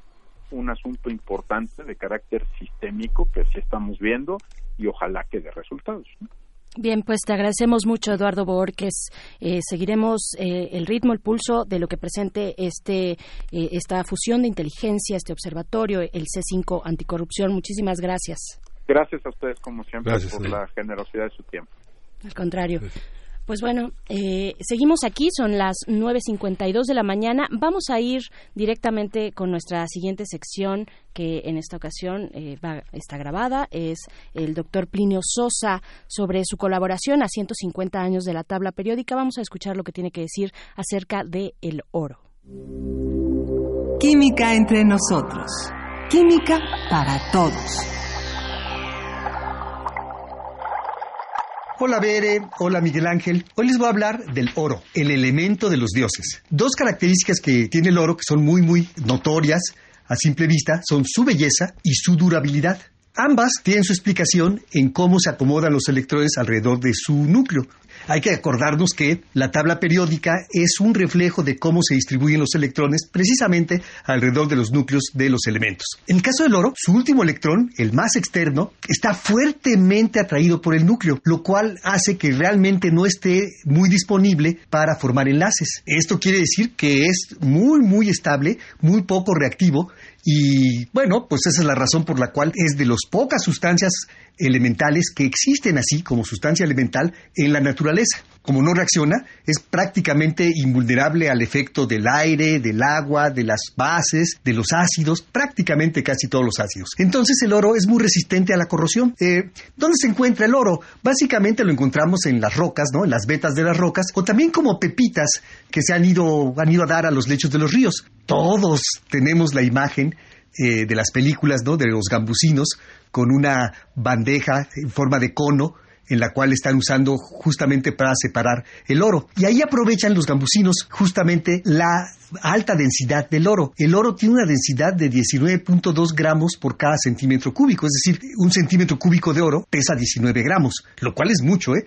Y entonces, a la hora de mover la batea, ¿no? Que así se llaman esas bandejas, en forma circular, como si fuera una centrífuga, lo que se logra es que se vayan hasta el fondo las pepitas de oro. El oro tiene otras dos características, otras dos propiedades sumamente interesantes. Es el metal el más maleable y el más dúctil de todos los conocidos. Maleable quiere decir que se pueden hacer láminas con él. Se puede aplastar y se pueden hacer láminas con él. Y dúctil quiere decir que se pueden hacer hilos, alambres. Nada más para que se den una idea nuestro auditorio de la maleabilidad y la ductilidad del oro. Un gramo de oro aplastado nos puede dar una lámina de un metro cuadrado y un mismo gramo de oro, si lo hacemos hilo, se puede hacer un hilo de tres kilómetros de largo. Imagínense nada más. Por eso, el principal uso en la antigüedad del oro era precisamente la orfebrería, la joyería y la acuñación de monedas. Ahora en la actualidad, el oro tiene muchos y más interesantes aplicaciones. Dada su resistencia a la corrosión, también dado que es muy buen conductor tanto de la electricidad como de el, el calor, y también el hecho de que se puedan hacer láminas muy, muy delgaditas ha sido muy útil para la electrónica. Nosotros, todos nosotros, con el celular, con las computadoras, con las tabletas, ahí hay oro, ahí hay pequeñas laminitas de oro ultra delgadísimas que sirven para formar semiconductores y para formar eh, los circuitos eléctricos dentro de estos dispositivos. Solo el 10% de la producción de oro se utiliza para estos fines industriales, básicamente para la electrónica, pero se calcula que a lo largo de la historia se han extraído del orden de 145 mil toneladas de oro. Como es muy denso, eso equivaldría a un, un salón y de esos 145 mil toneladas, un 24% se encuentra almacenada en las bodegas de los bancos. Otro 24% se encuentra en las cajas fuertes de los ahorradores. Y el resto está en donde? Pues en los objetos que se han hecho con oro, ¿no? En la joyería, en la orfebrería, también en los dispositivos electrónicos, etcétera, etcétera, etcétera. Su belleza y su estabilidad siempre han sido eh, asociado con lo inalterable, con lo inmaculado, con lo eterno, es decir, con lo divino. Por eso yo digo que el oro es el elemento de los dioses. Y aquí termina mi participación. Gracias. Síguenos en redes sociales. Encuéntranos en Facebook como Primer Movimiento y en Twitter como arroba PMovimiento. Hagamos comunidad.